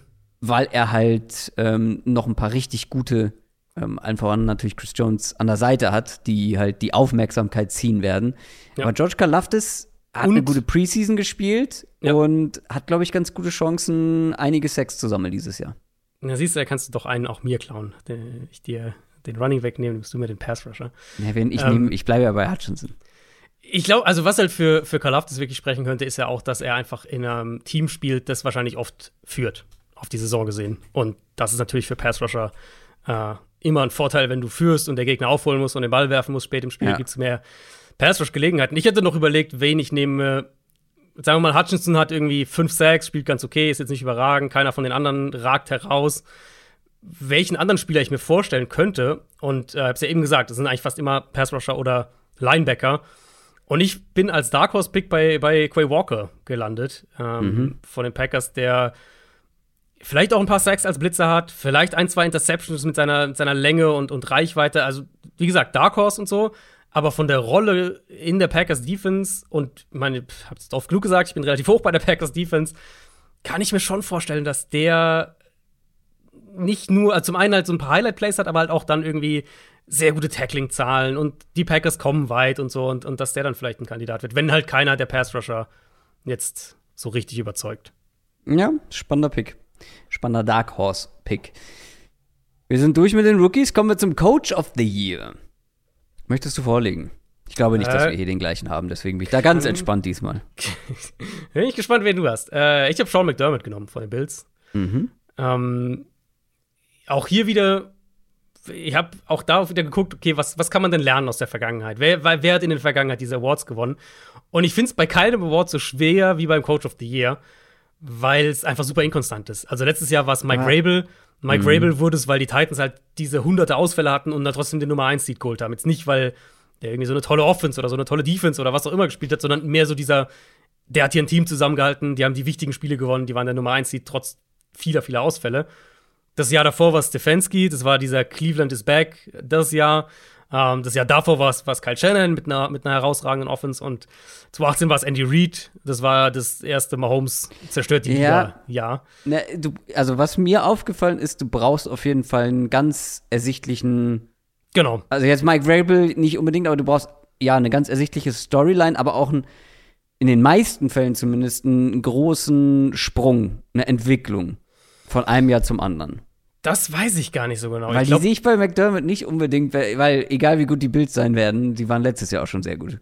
das stimmt. Ich weiß nicht, ob du die Entwicklung brauchst, weil die Titans waren ja auch gut im Jahr davor. Ja, ja, das ist eine Ähm. Ausnahme.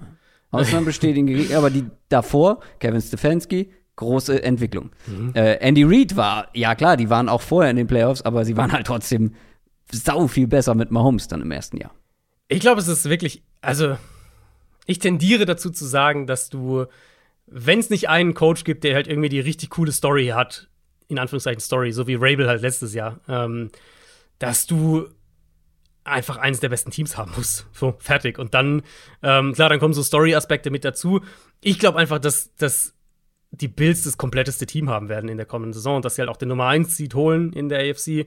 Man muss dazu sagen, die Playoffs zählen dann nicht mehr, ne? Nee, nee, genau. Es geht ja wirklich darum, genau, um die ja. Regular Season, dass sie halt den Nummer 1 Seed holen, ähm, dass sie konstanter und dominanter spielen, als es letztes Jahr phasenweise in der Regular Season der Fall war.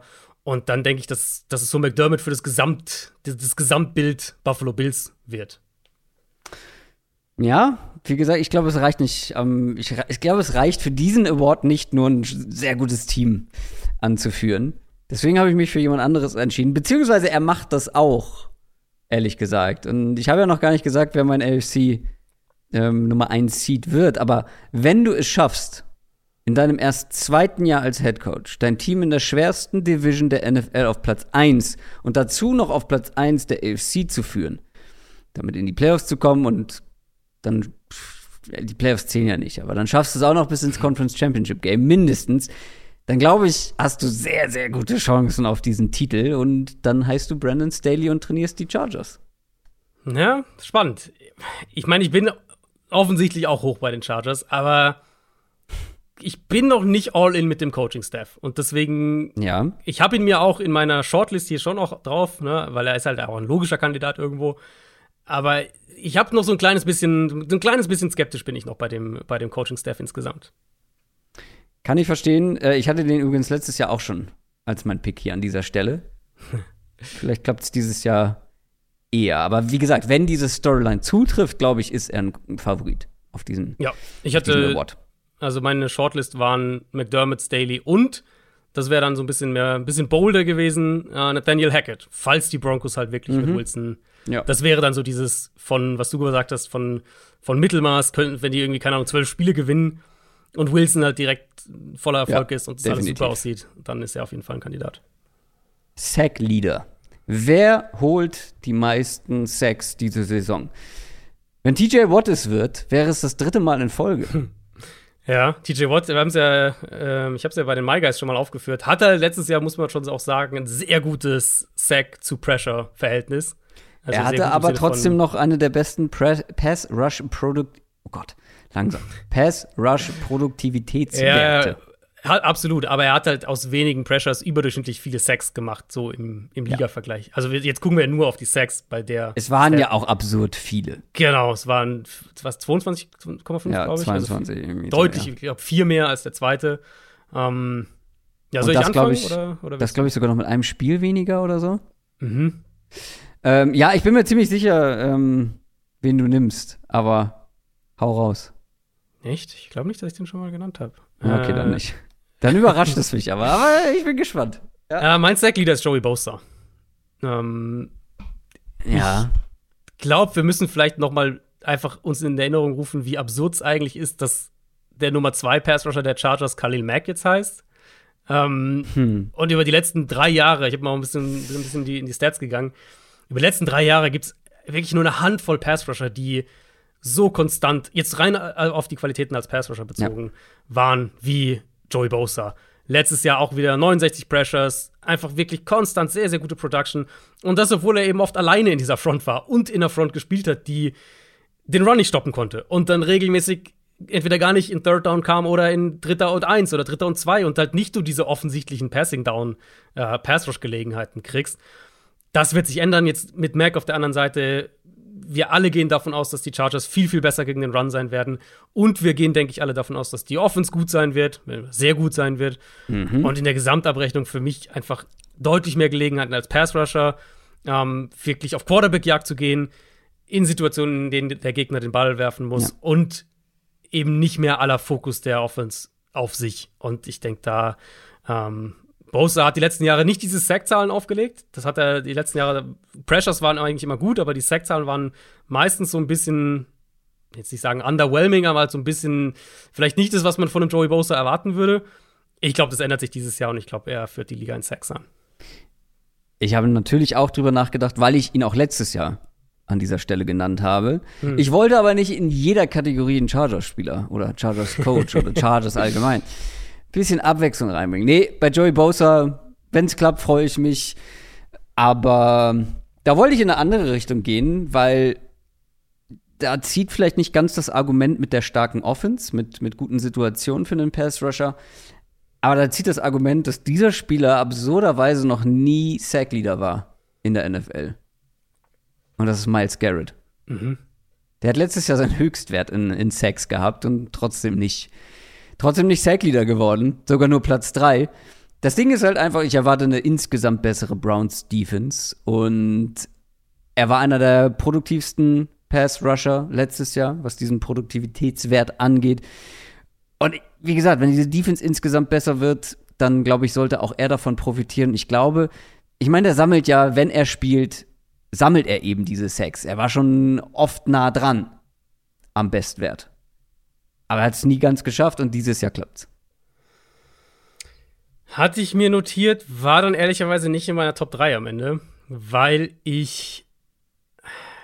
Das ist wieder so das Thema Gesamtsituation mit der Gesamtsituation unzufrieden, sozusagen. Mhm. Ähm, ich glaube halt, die Offense wird nicht gut sein über weite Teile, vielleicht sogar die ganze Saison. Wer weiß, was die von Watson kriegen, wenn er dann spielt.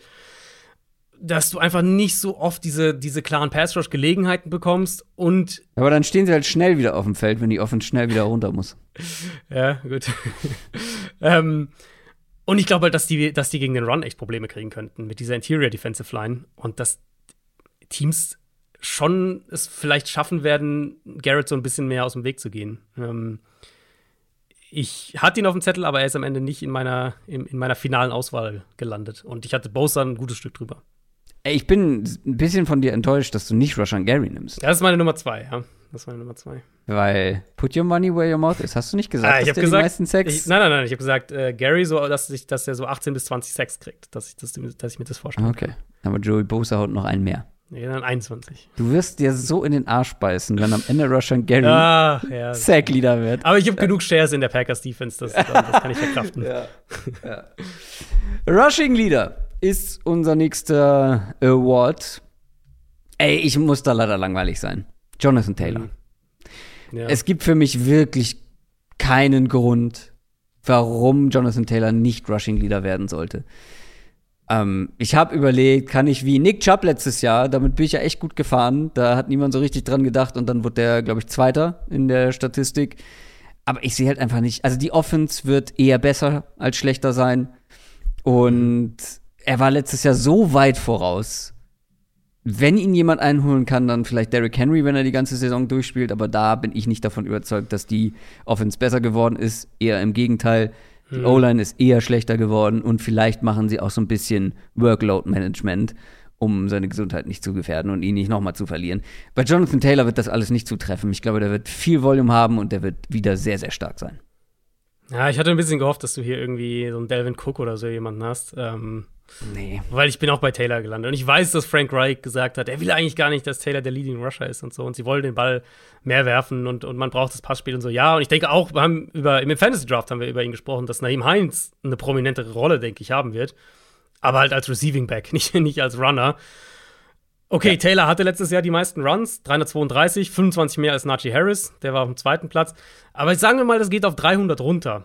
Und ich denke halt, dass die Umstände für ihn deutlich besser geworden sind, dass die Line besser spielen wird als letztes Jahr, dass die Passing Offense deutlich besser sein wird, dadurch auch wieder mehr Räume sich im Run Game ergeben. Und er hatte letztes Jahr ja schon 5,5 Yards pro Run. Ja. Also er war, der, er war der einzige Back mit mindestens 230 Runs letztes Jahr. Ähm, und er hatte 100 mehr als das, äh, 102, um genau zu sein. Der einzige Back über 230, der über 5 Yards pro Run hatte. Also er war letztes ja. Jahr schon super effizient in der Hinsicht. Ich denke, dass sie das beibehalten können, einigermaßen. Um, ähm, und wenn wir das einfach mal überschlagen, 300 Runs, 5,5 Yards pro Run, dann bist du bei über 1600 Yards. Und das wären immer noch knapp 400 mehr, als der Zweitplatzierte letztes Jahr hatte. Und ich habe einfach sonst keinen in der Range. Ähm, nee.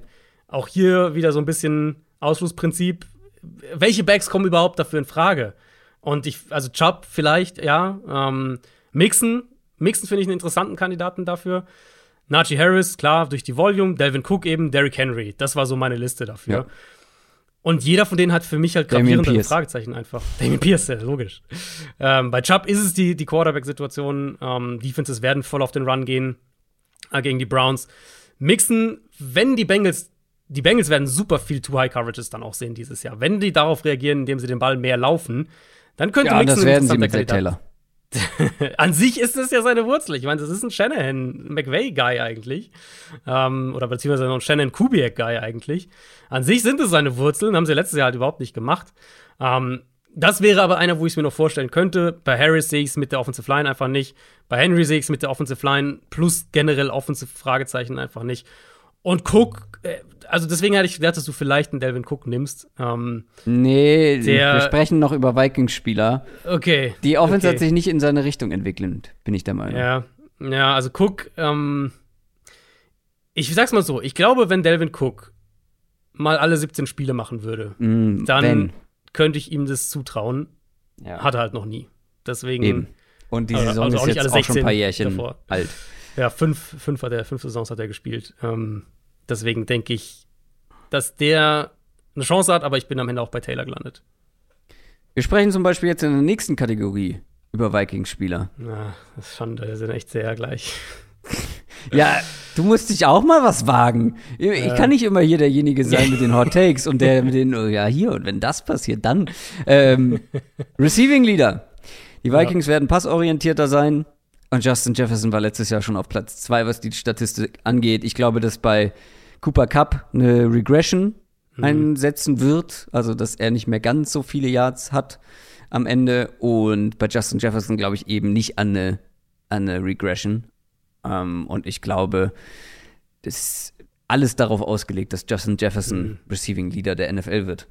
Er hat ja schon über 1600 Yards letztes Jahr. Also war ja letztes Jahr schon knapp davor. Und wenn Cup nicht diese diese absurde Saison gehabt hätte, dann wäre er letztes Jahr schon der, der Receiving Leader gewesen.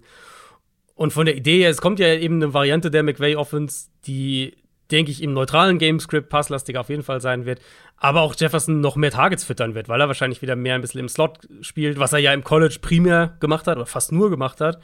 Ähm, das heißt, ich vermute, seine Targettiefe wird runtergehen. So, letztes Jahr hatte der hatte sehr, sehr vertikal insgesamt wurde er eingesetzt, hat über 13 Yards durchschnittliche Tagetiefe. Mal zum Vergleich, Cooper Cup war bei 8,6. Also da reden wir von grob 5 Yards Unterschied. Ähm, ich denke, dass er da ein bisschen weniger vertikal, dafür halt mit höherer Volume eingesetzt wird und dann halt wirklich nochmal so Richtung 16, 1700 Yards äh, gehen kann. Ich hatte überlegt und ich hatte gedacht, dass du ihn vielleicht nimmst. Ähm, CD Lamp hier noch zu nehmen. Das wäre meine Nummer zwei gewesen. Hm. Hattest du überlegt mir, ihm? Nee, nee, ich war also wegen Volume schnell einfach? bei Justin Jefferson. Ja. CD Lamp wird mir natürlich gefallen, würde ich ihm gönnen, aber ich war zu sehr auf ja. Justin Jefferson fixiert. Ja, ging mir ähnlich. Und ich will halt bei, bei den Cowboys, ich, mein Lamp müsste von der Idee her, von der Workload her, müsste er ja schon massig Targets bekommen. Mhm. Aber ich weiß nicht, inwieweit Prescott und auch Kellen Moore so, einen, so ein klares Nummer 1-Target dann force-feeden werden, also wirklich den Ball zu ihm zwingen werden. Ähm, Lamp letztes Jahr zum Beispiel, der hatte weniger Targets als Jacoby Myers zum Beispiel. Der hatte mhm. ein Target mehr als Amon Ross St. Brown. Und klar, Mari Cooper, Michael Gallup waren in, in ab, abwechselnder Besetzung, muss man ja fast sagen, auch dabei. Aber selbst in den Spielen, in denen das nicht so war, haben die Cowboys nicht automatisch irgendwie Lamp zum alleinigen Fokus von ihrem Passspiel gemacht. Und deswegen ist mein Eindruck bisher, dass Kellen Moore so nicht operiert und auch, dass das Dak Prescott einfach ein richtig, richtig guter Pocket-Passer ist, der jedes Play richtig auslesen und zum korrekten Read kommen will. Und das äh, führt, wenn Defenses dann sich auf einen Receiver einstellen äh, oder fokussieren, führt ihn das halt mhm. halt oft weg von seinem primären Target. Und deswegen, von der Idee her müsste CD Lamp eigentlich hier ein Kandidat sein. Ich habe da aber auch Zweifel und, und ich glaube, ja, ich habe es ja im Fantasy Draft gesagt, wenn ich den Nummer 4 Pick gehabt hätte, dann hätte ich da ziemlich sicher Justin Jefferson genommen. Passing Leader. Die nächste da Kategorie. Ich, in unterschiedlichen. Ähm, da, möchte ich, da möchte ich nämlich nicht drüber sprechen. weil da sprechen wir später in einer Kategorie noch drüber, weil das ist die gleiche Person, der gleiche Spieler, der beides gewinnen wird. Soll ich meinen aber sagen, oder? Ja, bitte. Okay, ich denke, dass du einen anderen hast. Äh, mein Passing Leader ist Derek Carr. Ähm, wow! Ja, wage ich doch mal was. ja, da wagst du wirklich mal was. Das finde ich gut. Ich hatte es auch gar nicht so auf dem Zettel, aber Derek hatte die fünf meisten Passing Attempts und die fünf meisten Passing Yards letztes Jahr in der Regular Season. Das stimmt, und ja. tatsächlich mehr Yards pro Pass als Tom Brady, als Justin Herbert, als Patrick Mahomes, als Josh Allen. Und natürlich kann es Ausreißer nach oben geben, wie Brady, der letztes Jahr einfach 719 Mal den Ball geworfen hat. Das ist halt absurd. Das sind fast 50 Pässe mehr als der Zweitplatzierte. Ähm, und Brady hat ja die Liga auch in Passing Yards angeführt. Aber ich finde, es kann halt bei der Prognose schon ein Value sein, wenn man sich fragt, welcher, jetzt können wir über die Definition streiten, aber ich sage jetzt mal, welcher gute Quarterback hat eine potenziell anfällige Defense, aber gute offensive Waffen. Denkt an Deshaun Watson 2020 in diesem desolaten Texans-Team, die Liga in Passing Mhm. Yards angeführt. Denkt an Jameis Winston 2019, Passing Leader in dem Jahr gewesen. Ich finde, bei Derek Carr kommen halt so ein paar Sachen zusammen. Ich glaube, die Secondary wird nicht gut sein, Cornerback allen voran. Ähm, es ist eine neue Defense äh, vom Schedule her. Wir haben über den, den AFC West Schedule gesprochen. Da sind viele Shootouts eigentlich vorprogrammiert. Sie haben diese horrende, wahrscheinlich horrende Offensive Line. Das heißt, ich glaube nicht, dass sie viel übers Run-Game kommen werden. Und ich denke, sie werden viel von dem, was sie eben am Boden nicht machen können, mit dem Kurzpassspiel kompensieren. Und dafür haben sie ja die Spieler. Äh, Devante Adams wird Targets ohne Ende bekommen. Äh, Waller, Renfro wird auch Targets ohne Ende bekommen. Mit Josh McDaniels denke ich auch, dass das Passspiel zu den Running Backs ein größerer Faktor sein wird. Und deswegen glaube ich, dass Carr nennt's notgedrungen oder nennt's durch die Umstände, wie auch immer, die Volume haben wird. Und dass er letztes Jahr gezeigt hat, dass er auch mit einer hohen Volume gute Total Stats auflegen kann. Und jetzt ist halt Devante Adams in dieser Offense. Deswegen. Und in dieser Division musst du generell viel passen. Genau, genau. Deswegen äh, denke ich, dass Carr die Liga in Passing Yards anführt. Ja, wenn das zutrifft, dann kommen die ganzen Total Stats Believer und fragen mich, warum ich Derrick Carr nicht, Derrick Carr völlig, nicht mag. völlig zu Recht. Ähm, ja, aber das würde mich doch überraschen. Wenn das passiert, finde ich einen guten Pick. Meiner kommt später. Bevor wir zum MVP kommen, kommen wir zum MIP, dem Most Improved Player. Also der Spieler, der sich im Vergleich zum Vorjahr oder der Vergangenheit am meisten steigern wird. Individuell. Da lege ich mal vor, äh, mein Spieler kann eigentlich nur improven. Denn der hat letztes Jahr gar nicht gespielt. Ähm, das Ding ist, davor hat er jetzt auch nicht besonders auffällig gespielt. Zwei Saisons hat er davor gespielt. Er ist ein Passcatcher, beide Male um die 40 Targets bekommen, nie mehr als 365 Receiving Yards. Das ist alles andere als beeindruckend. Aber jetzt ist er mehr oder weniger fit und seine Situation hat sich deutlich verbessert. Und zwar ähnlich, äh, ähnliche Argumente wie gerade schon bei Justin Jefferson, dass in neutralen Situationen, dass die Vikings Offense passlastiger sein wird. Und Irv Smith ist der Starting Tight End dieser Offense. Und von einem Quarterback, der Starting Tight End, der gerne mal zu seinen Tight Ends geht. Tyler Conklin hatte letztes Jahr 83 Targets. Der ist nicht mehr da. Ähm, bevor der da war, war Kyle Rudolph da. Der hat auch mal 76 Targets von Kirk Cousins bekommen. Bei Washington hat äh, Kirk Cousins Vernon Davis und Jordan Reed mit Targets gefüttert. Die hatten zusammen zum Beispiel 2016 144 Targets. Das kann man natürlich nicht alles ähm, gleichsetzen, weil das ist natürlich auch immer eine Frage, wer da Receiver spielt und bei den Vikings sind ein paar gute. Aber ich glaube, dass Irv Smith dieses Jahr seine, seinen Target-Bestwert und seinen Receiving Yards Bestwert verdoppeln wird. Finde ich einen guten Pick. Ähm, ist natürlich bei so einem Spieler, der halt einfach lange gefehlt hat. Äh, so Komplette bisschen- Wildcard. Kann auch Ja, komplett in die genau. Hose gehen. Genau, Wildcard, aber halt, also ist natürlich auch so ein bisschen, äh, was, was genau ist Most Improved? Ich finde es das gut, dass du es mit den Stats gemacht hast. Ähm, ich hatte nämlich auch so ein bisschen überlegt, wie genau ich die Kategorie angehe. Ob ich das irgendwie über Total Stats aufziehe oder wo ich sage, äh, was, was, was genau ist Most Improved. Ich bin bei einem Spieler gelandet, wo ich jetzt nicht unbedingt das nur über die Total Stats, auch über die Total Stats aufziehe, aber vor allem über Rolle und Standing in der Öffentlichkeit. Also wie wir ihn äh, nach der Prestige. Saison, genau, Prestige, wie wir ihn nach der Saison, wo man ihn jetzt einsortieren würde, es ist ein Wide Receiver in einem Wide Receiver Ranking und wo wir ihn nach der Saison einsortieren würden. Und ich glaube, dass er da vielleicht von allen Receivern den größten Sprung machen könnte dieses Jahr. Und Das ist Brandon Ayuk. Ähm, Brandon Ayuk war nicht schlecht bisher. Ne? Nicht, dass es falsch rüberkommt. Ja, die ersten Wochen Jahr, letztes Jahr war schon schlecht. Genau, darauf wollte ich auch hinaus. Er hatte letztes Jahr am Ende 800 Yards, 5 Touchdowns.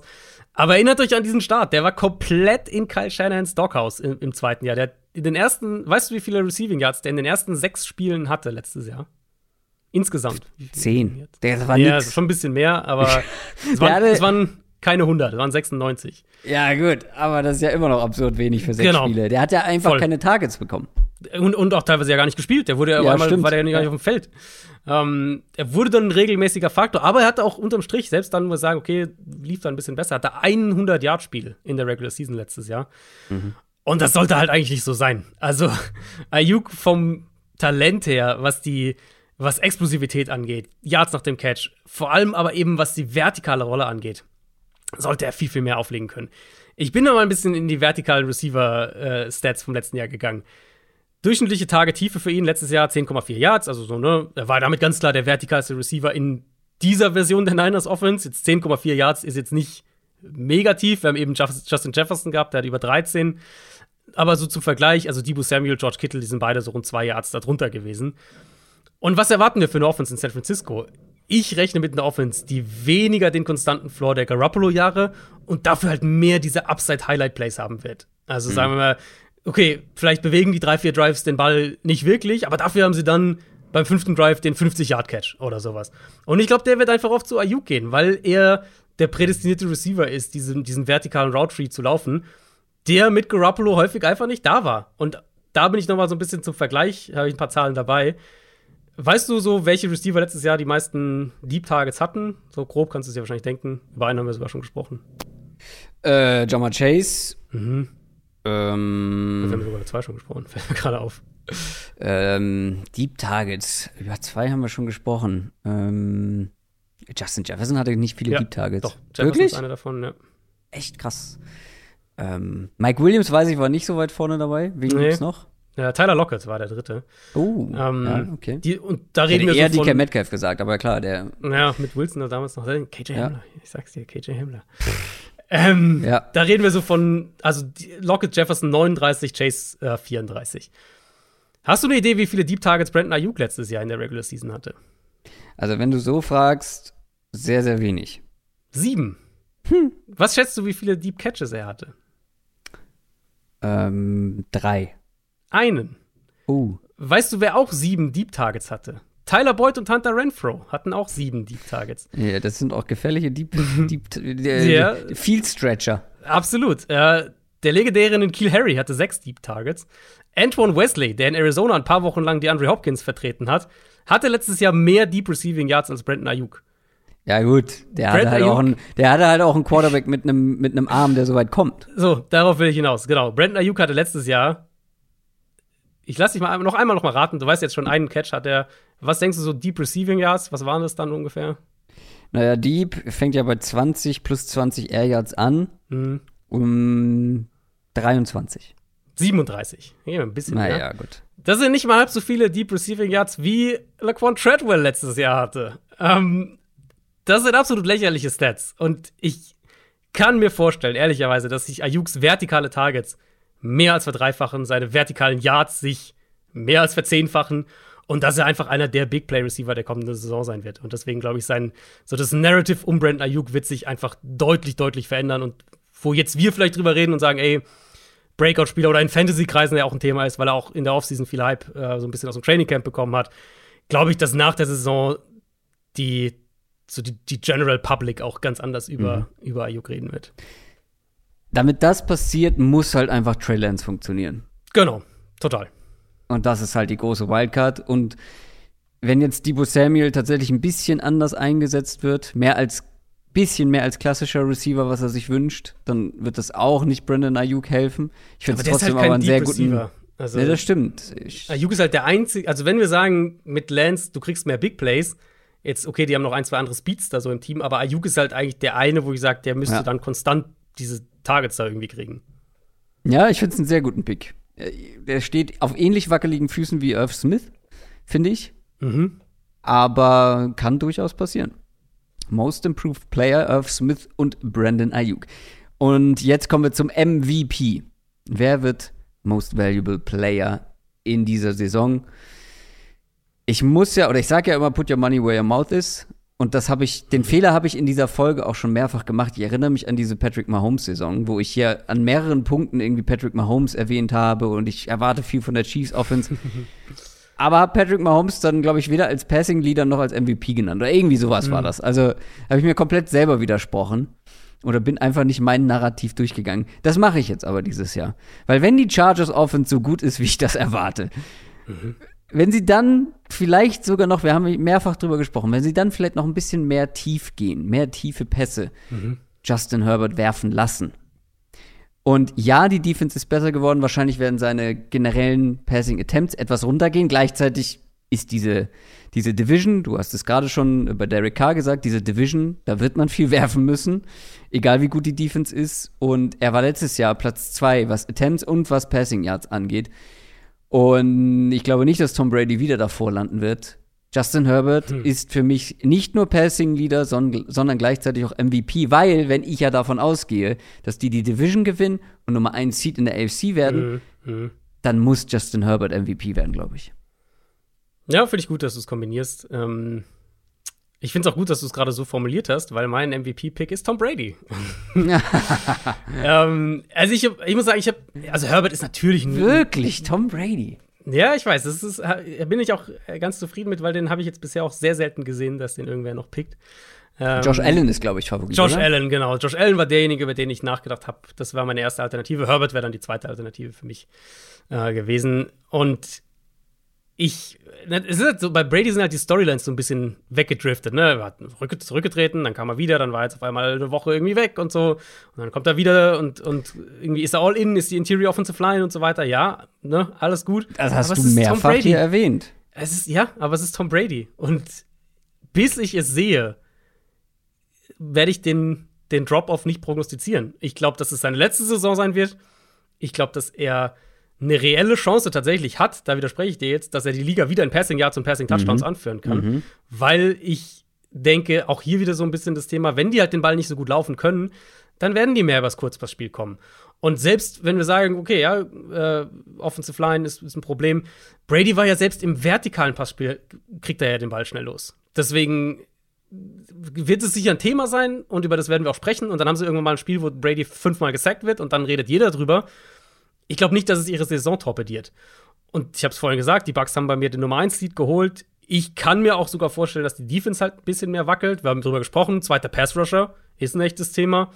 Um, ähm, und dass sie vielleicht mehr Shootouts gewinnen müssen. Was mhm. wiederum mit dieser Receiver-Qualität, die sie jetzt haben, absolut möglich sein sollte. Und ich glaube, es wird seine Abschiedstour. Vielleicht kriegen wir irgendwann äh, sickert das irgendwann durch, Brady hört auf nach der Saison, dann hast du noch so ein bisschen Storyline mit dazu. Selbst wenn das nicht durchsickert, äh, wird es eine Storyline sein, die spätestens ab November, äh, Anfang Dezember jeder irgendwie bespricht. Und ich glaube, dann, dann geht er mit einem letzten MVP-Award, den er, wenn wir ehrlich sind, letztes Jahr definitiv auch schon hätte bekommen können. Definitiv ja, letztes Jahr schon. Und ich glaube einfach dieses Jahr nicht, dass wir den absoluten Top Tom Brady sehen werden. Ja, ich, ich glaube, ich glaube, dass wir werden gute Bugs sehen, wir werden eine gute Bugs Offense sehen, wir werden einen guten Tom Brady sehen, aber nicht so herausragend wie letztes Jahr beispielsweise. Glaube ich irgendwie nicht dran. Aber ja. ich lasse mich gern vom Gegenteil überzeugen.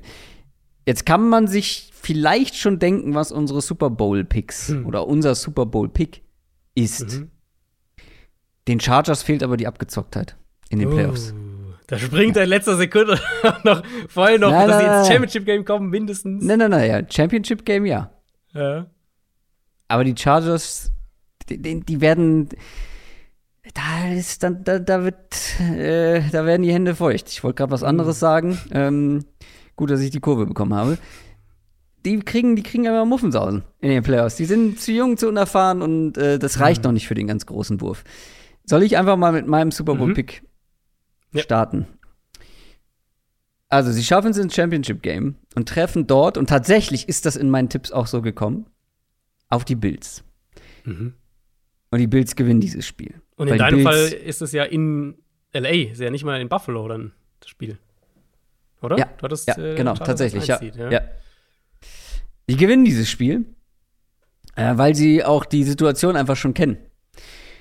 In den Playoffs und sich da vielleicht in der Hinsicht auch noch weiterentwickeln. Und ich habe jetzt immer von den Chargers geredet. Die Bills sind am Ende der Regular Season bei mir rekordgleich mit den Chargers und mhm. halt nur knapp Platz zwei und nicht Platz eins. Ich glaube, dass die Bills eine richtig, richtig starke Saison spielen werden und den Super Bowl einziehen. Und da werden sie, ich finde NFC finde ich super schwer. Total. Ich habe bei der NFC auch viel länger nachgedacht. Am Ende bin ich wieder bei den Rams gelandet. Auch wenn es auf dem Papier, ja, auch wenn es auf dem okay. Papier nicht unbedingt danach aussieht, weil du hast vorhin auch schon kurz angesprochen. Defense, vielleicht eine leichte Regression, zweiter Cornerback, Offensive Line und so weiter. Ich glaube aber, dass die am Ende, gerade gegen Ende der Saison, wieder das stärkste, eins der stärksten ja, Teams in der NFL sind und vor allem dann in den Playoffs in der NFC. Weil ich jetzt kein, also bei den Packers habe ich ähnliche, also andere Fragezeichen, aber auch Fragezeichen. Bei den Bucks habe ich auch Fragezeichen. Es gibt kein NFC-Team, wo ich keine Fragezeichen oder so kleine oder weniger habe, mhm. wie jetzt bei den Bills ja. und den Chargers beispielsweise ja. auf der anderen Seite. Und ich glaube, dass am Ende die, die Rams es wieder schaffen, aber Super Bowl Champion 2023, beziehungsweise man sagt 22, ne? Die Buffalo Bills. Mhm. Ja, habe ich auch. Was soll ich sagen? Ja, Mann, wirklich? Äh, also das nicht das gleiche, ja nicht. nicht. das gleiche, nicht das gleiche Pairing, aber Bills als Champion habe ich auch. Oh nö. Ich habe, also da muss ich wirklich sagen, ich bin bei Buffalo ich halt. dachte, ich hole mir die Bills Mafia hier ins Boot. nee, Alleine. Buffalo bin ich ja auch, auch wirklich, ja. das ist halt ein All-In-Jahr und ich glaube, es ist auch einfach ihr Jahr ja. und die sind halt so das typische Team. So erster Playoff-Trip war wild, dann waren sie kurz davor, verlieren, war dann zwei Jahren, oder? Championship Game. Letztes Jahr verlieren sie dieses absurde Spiel gegen die Chiefs, schon wieder gegen die Chiefs. Die sind einfach dran. Und ich glaube, sie sind, sie werden im Laufe des Jahres das kompletteste Team sein. Um, ähm, und da habe ich in der AFC habe ich kaum großartig noch drüber nachgedacht, weil ich glaube nicht, dass die Chargers Playoffs ja, Division-Titel traue ich ihnen zu. Ich glaube nicht, dass sie schon bereit sind für einen Playoff-Run. Ich glaube, dass sie da doch noch, doch noch mal ein Jahr brauchen. Ja, ich musste um, sie ja mindestens ins Championship-Game ja, tippen, ja, sonst hätte ja kein anderer absolut. meiner Picks hier Sinn gemacht. Ähm, Nee, deswegen Bills war ich relativ direkt dann drauf und ähm, ich habe Tampa Bay aus der NFC dann auch so weit getippt. Also wenn ich sage, ich glaube, Brady hat noch mal so ein Jahr und ähm, die Defense wird vielleicht ein bisschen wackeliger sein, aber wird immer noch ganz gut sein. Sie haben eine absurde Receiver-Qualität. Sie haben immer noch ein sehr gutes Tackle-Duo in der Offensive Line selbst und einen sehr guten Guard, selbst wenn wir bei zwei der Interior-Spots so ein bisschen Fragezeichen haben. Die werden immer noch stark sein. Und ähm, ich glaube, die Rams werden schon, also ich habe sie ja auch als Division-Sieger wieder Playoffs spielen, aber nicht ganz auf dem Level dann, wo sie letztes Jahr, zu perfekten Zeitpunkt ja letztes Jahr äh, dann in Topform waren. Das wird dann, das wird dann so ein Generationswechsel sein, ne? Wenn Tom Brady gegen Josh Allen spielt, Tom mhm. Brady seinen Voll. letzten Super Bowl verliert, das erinnert mich natürlich stark an Phil Taylor gegen Rob Cross. Mhm. Darts WM-Finale. Ja, der alte Muss Mann schafft es noch mal. Ja, glaube ich. Schafft es noch mal bis ins Finale und dieser junge der junge wilde Rob Cross kommt und schlägt ihn völlig überraschend. Gut, hier wäre es jetzt nicht so überraschend, aber es wäre trotzdem ein Generationswechsel, der sich da anbahnt, mhm. wenn es so kommt. Mhm. Hattest du, ja? also du hast jetzt auch gesagt, AFC hast du nicht groß drüber nachgedacht, aber hattest du einen Parallel oder eine Alternative oder wie sah deine Championship Game aus? Du hast jetzt gesagt Chargers, ne? Ja, Und das ist ja das Problem, dass ich kurz vor der Aufnahme hier das Ganze zugemacht habe. du weißt auch nicht mehr. Ähm, meine Championship Games sahen aus, halt Bills gegen Chargers mhm. und Rams gegen Packers oder Bucks, eine von beiden. Okay, ich hatte auch die Packers drin und das wäre so mein, mein, mein, mein alternativer Super Bowl sozusagen wäre Chargers gegen Packers. Also ich habe die Chargers tatsächlich dann auch in der Aha. Schlagdistanz. Ähm, Ach, halt die waren bei dir auch im Championship Game? Äh, ich hatte sie nicht, ich hatte sie, glaube ich, nicht ins Championship Game getippt, aber es wäre so mein, mein Bauchgefühl. Habe ich dich schon so weit belabert. Sehr gut. Ich meine, sind wir ganz ehrlich, wenn wir, wenn die Teams in der AFC, da wird noch viel passieren bis dahin, aber wenn die Teams in der AFC mit ihrer, mit ihrer aktuellen Qualität, wie wir sie jetzt auf dem Papier haben, in die Playoffs kommen, also zum einen werden es mega geile Playoffs ähm, und zum anderen werden es aber halt auch einfach mehrere Spiele sein, wo zwei richtig ja. gute Teams gegeneinander spielen und ein richtig gutes Team halt rausfliegen muss. Ja, ich freue mich da auch schon sehr drauf. Ähm, vielversprechende Playoffs, jetzt schon. Obwohl die noch, obwohl, wie gesagt, ich habe es ja eingangs gesagt, ihr wisst jetzt, was passiert und ihr könnt euch auf spannende Playoffs freuen. Auf unterhaltsame Playoffs. Aber jetzt kommen wir ja eigentlich zur besten und spannendsten Kategorie. Bold Predictions. Wir haben natürlich auch wieder ein paar Hot Takes, ein paar Bold Predictions vorbereitet. Jeder drei. Ich fange mal an mit meiner ersten. Es gab in der Geschichte, der, das passt auch ganz gut zum Anschluss, fällt mir gerade auf, nämlich mit unterhaltsamen Spielen, aber nicht in den Playoffs, sondern in der Regular Season. Es gab in der Geschichte der NFL gerade mal vier Spiele mit über 100 Punkten insgesamt. Ja, also das ist Spannend, die Gesamtpunktzahl, wenn man sie zusammenrechnet, die 100-Punkte-Marke Marke überschritten hat. Vier in der ganzen Geschichte. Diese Saison werden zwei Stück dazukommen. 200 Punkte Spiele. Das heißt, wir haben so irgendwie so ein 51, 48 oder irgendwie sowas absurd. Äh, 51, Irgendwie, das ist- 49 das ist- Oder, Das ist wirklich Äh. kurz vor der Folge entstanden. Das ist so ein. ich Ich glaube, es gibt wilde Spiele. Das Hä? ist vor mir, so, sagen wir 53, 49 oder irgendwie sowas. Oder so ein, so ein Ja. 52, 50. Du kannst ja doch bestimmt so ein AFC West. Ähm, Nee, nee, absolut. Ich überlege, ob mir das bold genug ist mit zwei. Oder ob ich Was? Es drei gibt vier insgesamt. will. Ja, aber es wird ja auch immer mehr Offense alles. Ja, aber Ähm. weißt du, wo. Moment, ich rufe das nochmal auf. Also eins, war nicht eins dieses Chargers, äh, der ja, Rams und das ist mit Abstand das jüngste. Mhm. Ähm, wie wo, wie habe ich das nochmal gefunden? Most Points. Ah ja, hier. ähm, Ich, ich überlege halt gerade, ich versuche halt so in die, ich versuche gerade diesen Mindset reinzukommen. Und ich kann mir, so, so ein Spiel kann ich mir halt irgendwie schon vorstellen, wobei ich schon auch sagen würde, Defenses sind halt deutlich Oh, mehr äh, darauf aus, mittlerweile diese Big Plays wegzunehmen. ich muss eine Korrektur vornehmen. Es gibt eins mit, äh, es gibt zwei Spiele mit 101 Punkten, also es sind fünf insgesamt. Aber zwei davon, zwei von diesen fünf, sind aus den 60er Jahren. Hm. Dann haben wir eins 2004, das war ein 58 zu 48, Bengals gegen Browns 2004. Dann Mhm. Rams gegen Chiefs ist Platz 3 und wie gesagt, mit 101 Punkten sind es die Saints gegen die Giants 2015. Ah, stimmt, das erinnere ich mich sogar noch. Wie ging das Rams Chiefs nochmal aus? Was war das Endergebnis? 54, 51. 54, 51. Und wie gesagt, dann gab es noch 1963 52 zu 49 Raiders gegen Houston Oilers. Stark. Ja, komm, das ist schon historisch. Ich, ich, Das ist historisch. Das ist schon historisch, ja. Geschichtsträchtige Hottakes, da kommt gleich noch einer von mir dazu. Aber mach du mal deinen ersten. Mein erster wird dir, glaube ich, gefallen. Ähm, mein erster betrifft nämlich die Position des Running Backs. Letz Damian Pierce. David Pierce wird zweiter. Nein. Letztes Jahr hatten vier Running Backs mindestens 1200 Rushing Yards. Das Jahr davor, natürlich ein Spiel weniger, muss man natürlich dazu sagen, waren es nur zwei. Äh, 2019 inklusive Lamar Jackson waren es sechs, 2018 waren es drei, 2017 waren es drei. Meine Bold Prediction ist, dass wir etwas sehen, was wir seit zehn Jahren nicht mehr gesehen haben, ähm, was schon quasi ausgestorben schien in der Zeit von Passing Offense und kein, kein äh, Running Back Workhorse mehr. Nämlich, dass acht Running Backs, also doppelt so viele wie in der vergangenen Saison, über 1200 Rushing Yards haben und mindestens fünf von diesen acht auch zweistellige Rushing Touchdowns auflegen. Du hast immer, du hast immer so Zahlen, Bold Predictions, wo ich, wo ich kaum folgen die anderen zwei kann. sind weniger, die anderen zwei sind weniger. Aber das ist so dermaßen off-brand von Adrian Franke. Das musst du mir geben, weißt du. Das ist so. Sag noch mal die Zahlen bitte. Ähm, also letztes Jahr waren es vier, über 1200. Ich sage, Ja. dieses Jahr verdoppelt sich das. Acht Running Backs, individuell mindestens 1200 Rushing Yards und von diesen acht mindestens fünf zweistellige Rushing Touchdowns, also nur Rushing Touchdowns. Running Backs matter.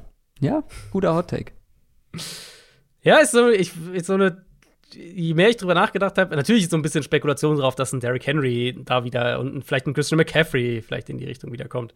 Ja. Ähm, aber ich habe dann so überlegt, na, vielleicht kann ja ein Javante Williams, wenn der irgendwie 65% Carries in Denver kriegt, vielleicht kann ja ein Elijah Mitchell oder sowas. Und vielleicht geht's ja so ein bisschen in die Richtung mehr Teams, leichte Boxes und du hast doch ein paar Teams, die den Ball ein bisschen mehr laufen.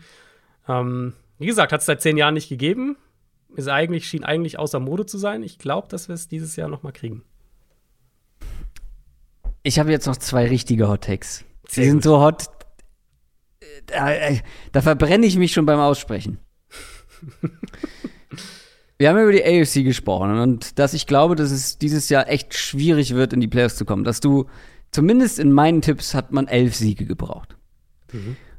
Und es wäre ja ein absoluter Schocker, wenn das beste Team der letzten vier Jahre die Playoffs verpasst.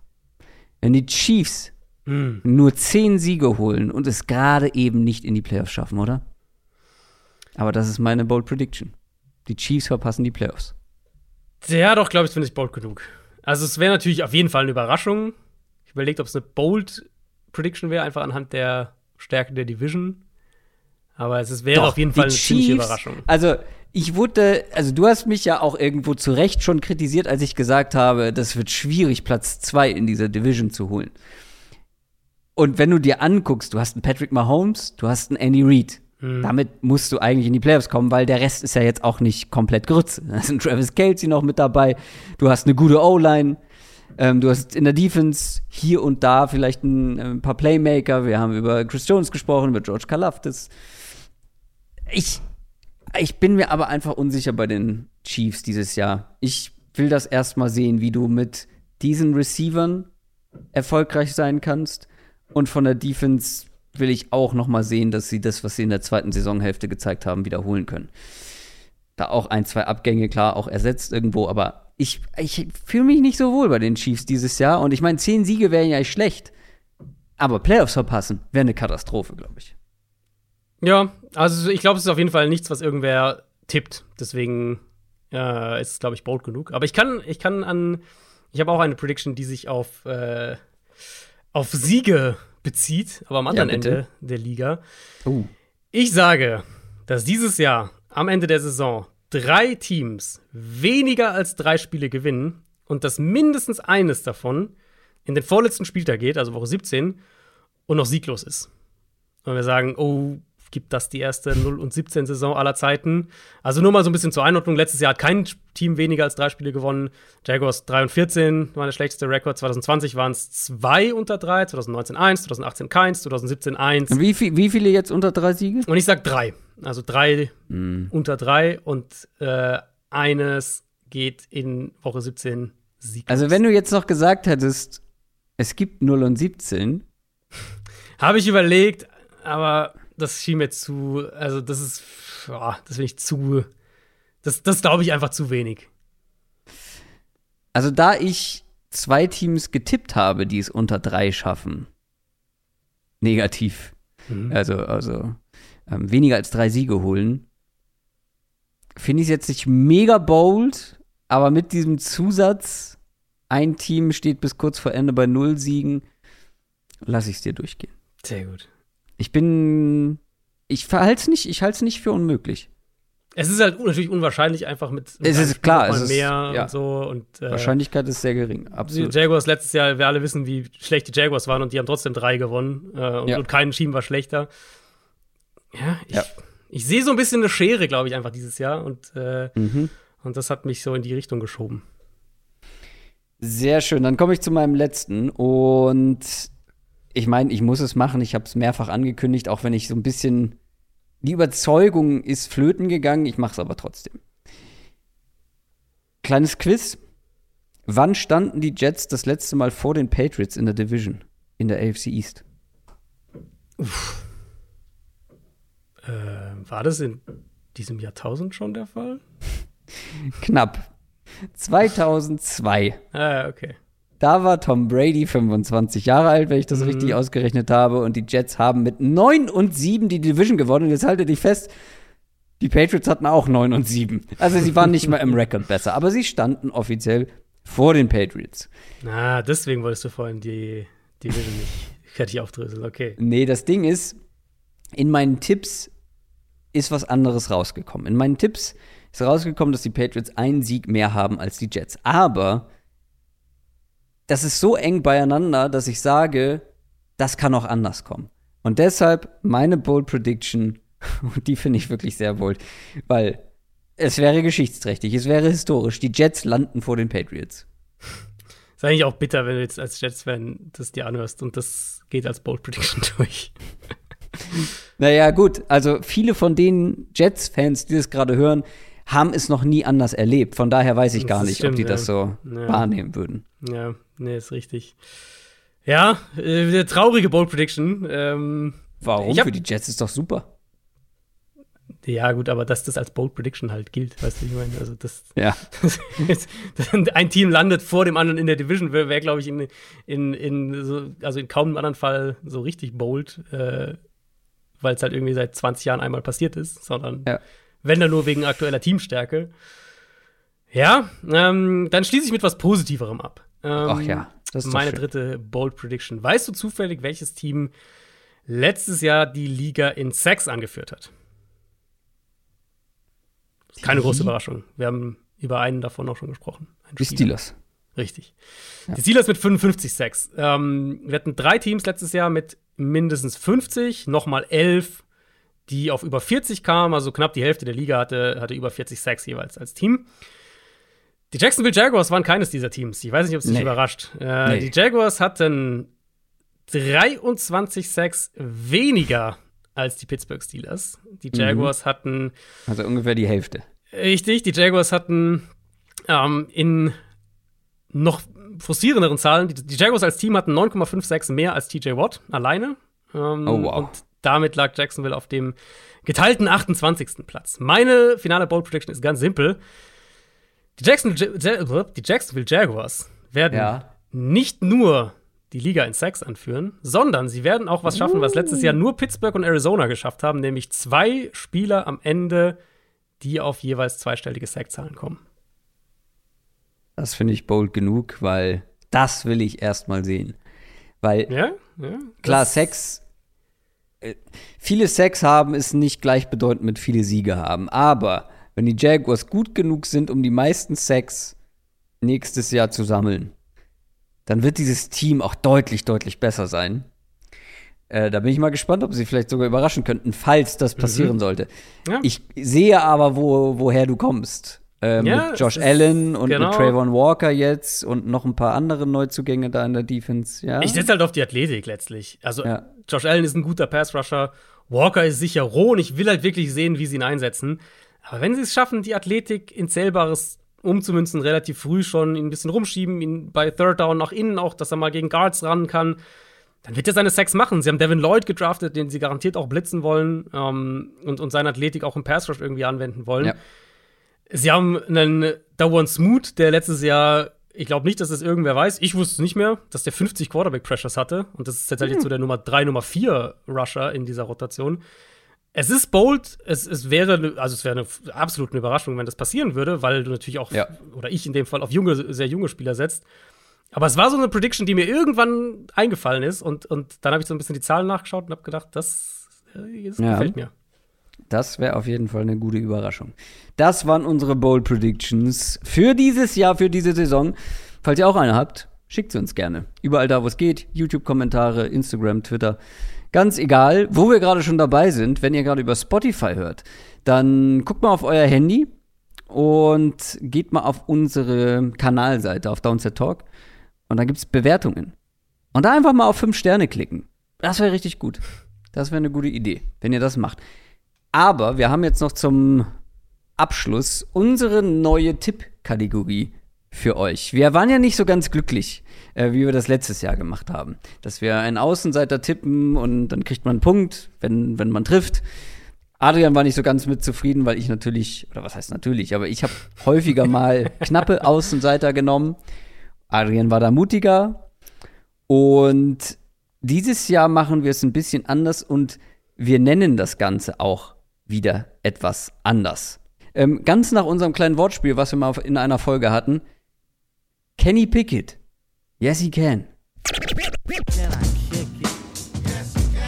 Ja, und wie läuft das Ganze ab, Adrian? Genau, also wir wollen, äh, wir wollen Feigheit abstrafen und Mut belohnen. Ich glaube, das steht also über, über diesem Tippspiel. Nein, das haben ja auch viele von euch uns geschrieben, so, ey, können, da müssen wir doch eigentlich noch ein bisschen was machen können. Und wie du schon gesagt hast, ich war einfach auch nicht so ganz zufrieden mit dem Format. Wie wir es jetzt dieses Jahr machen wollen, ist eigentlich relativ simpel. Man ist nicht mehr gezwungen, einen Außenseiter zu nehmen. Man kann auch einen Favoriten nehmen. Der Clou ist, wenn man einen Favoriten nimmt und der Favorit gewinnt, kriegt man nur einen Punkt. Also standardmäßig ja. einen Punkt. Das heißt, man kann 17 Mal einen Favoriten tippen, beziehungsweise 18 Mal, äh, dann kriegst du 18 Punkte. Wenn man auf einen Außenseiter tippt, dann und der Außenseiter gewinnt, logischerweise, ähm, dann kriegt man den Spread als Punkte. Also ich mache mal ein Beispiel jetzt aus der ersten Woche. Wir haben dann die ESPN Scores Seite, auf der wir gucken. Aber ich Ähm, würde ganz kurz, Ja. ähm, da gibt es ja immer mit Komma 5. Mhm. Wollen wir Komma 5 oder abrunden? Ich glaube, ich würde 0,5 drin lassen, weil für den Spread ist es ja durchaus eine wichtige. Eben, eben. Zahl. Würde ich auch machen. Ja, okay. Ähm, Machen wir genau. ein Beispiel. Nehmen wir einfach mal ein Beispiel. Jetzt nehmen wir mal, die Bears sind Außenseiter mit sieben Punkten am Sonntag gegen San Francisco. Jetzt sagen wir mal, Christoph sagt, Justin Fields macht es und tippt Mhm. auf Chicago. Und ich bin feige und nehme die Eagles, die Favorit gegen Detroit sind. Und die Eagles gewinnen auch. Und die Bears gewinnen auch. Dann würde Christoph sieben Punkte bekommen, weil er einen sieben Punkte Außenseiter genommen hat und ich nur einen, weil ich einen Favoriten genommen habe. Ich glaube, es ist relativ leicht verständlich, oder? Genau, wir nehmen halt als Grundlage immer die ESPN-Seite, die Quoten, Genau. die dort eingeblendet sind und zum Zeitpunkt der Aufnahme. Weil manchmal verändert sich das noch, ne, wenn sich jemand verletzt, aber halt Zeitpunkt Genau, der Aufnahme. Wir werden sagen, was ist ähm, die Quote, was denken die Buchmacher und daran werden wir uns orientieren. Und du führst Liste dann. Und ich werde es dann aufschreiben. Ich Ja, versuche da auch wöchentlich wirklich dran zu denken, das auf Twitter zu posten, dass wir okay. ja so ein bisschen einen, immer noch einen Zwischenstand haben. Ja. Und dann, ja, das kann ja dann in alle Richtungen gehen. Also, wie gesagt, man kann ja auch jedes, jede Woche den, den haushöchsten Favoriten nehmen, dann hat man halt 18 Punkte am Ende. Aber wenn der andere halt viermal den Außenseiter trifft, dann reicht es halt nicht. Ja, und dir werden gleich die Ohren schlackern hier. Stichwort Feige. Nix Feige. Ich nehme einen 6,5 Außenseiter. Ich tippe, und da äh, gehe ich auch mein, mein Hot-Take-Narrativ weiter. Ich glaube, dass die Cardinals zu Hause die Chiefs schlagen. Und die Chiefs sind mit 6,5 Punkten Favorit. Das wollte ich auch nehmen. Tatsächlich. nee! Das wäre mein Homer-Pick jetzt gleich zum Start gewesen. Ist natürlich auch schön, wenn du den einfach hast. Ähm, ja, ich finde, also diese Quote ist komplett explodiert seit den letzten Tagen. Die waren, ich glaube, lange waren es drei, dann irgendwann 3,5 und die letzten zwei, drei Tage ist die komplett Richtung Chiefs geballert worden. Ähm, Hast Halte du ich eine alte. ich Wir können, wir können, also vielleicht hast du ja eine Alternative. Ich würde sagen, in Zukunft, um das zu verhindern, darf immer der, der hinten liegt, als erstes picken. das, ist, das ist ein gutes System, ja. Jetzt ähm, äh, hätten wir es auslosen müssen, aber ich bin einfach vorgeprescht. Äh, ist, ja alles, alles, alles gut. Ähm, ich, ich guck gerade durch. Äh, Vielleicht hast du noch eine Alternative, aber. Ich habe meine keine Alternative, die mir in der Range natürlich, weil 6,5 Punkte ist natürlich schon ein Wort für ein Spiel, was halt auch einfach ein gnadenloser Shootout irgendwie werden könnte. Ähm, ich nehme einen, lass mich kurz überlegen. Ja, es gibt, es gibt ein paar engere Spiele. Ich finde gleich, das äh, Thursday Night Game ist sehr eng und Ja, kann in beide Richtungen ja. gehen. Da habe ich kurz noch drüber nachgedacht.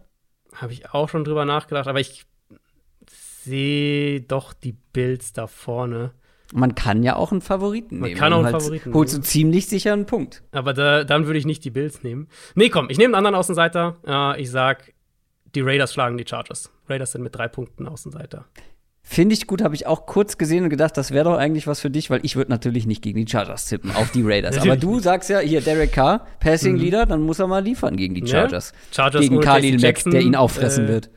Äh, ohne JC Jackson die Chargers. Äh, gleich Mhm. mal viel Spaß mit deinem Nummer 2 Corner gegen Davante Adams. Ähm, Fair, fairer glaub- Punkt. ich glaube, das, glaub, das wird auch ein Shootout. Also sind ja auch die, also Chiefs Cardinals hatten Over-Under von 53,5 und äh, Chargers Raiders 52. Ich weiß, ich glaube, das, das äh, Thursday Night Game ist in ähnlichen Sphären. Ja, auch 52. Rams und die Bucks haben auch noch Cowboy, äh, Bucks Cowboys sind Und auch noch Bucks bei 50. Cowboys, also es könnte eine das- sehr unterhaltsame erste genau, Woche werden. gibt ein paar, gibt ein paar Shootout-Kandidaten. Nee, dann äh, nehme ich die Raiders als drei Punkte Außenseiter. Übrigens, Thursday Night Game ist mein Super Bowl Pick, fällt mir jetzt erst auf. Stimmt, ja. Das wäre doch, das wäre doch poetisch. Eröffnet. Nee, nee, nee. Du kriegst mich hier nicht mehr rausgequatscht. Ich Nein, das war nee, ganz, ganz positiv in die Saison. Es wäre doch poetisch. Ach so, ich dachte, du willst mich jetzt noch in den, äh, in den Rams-Pick.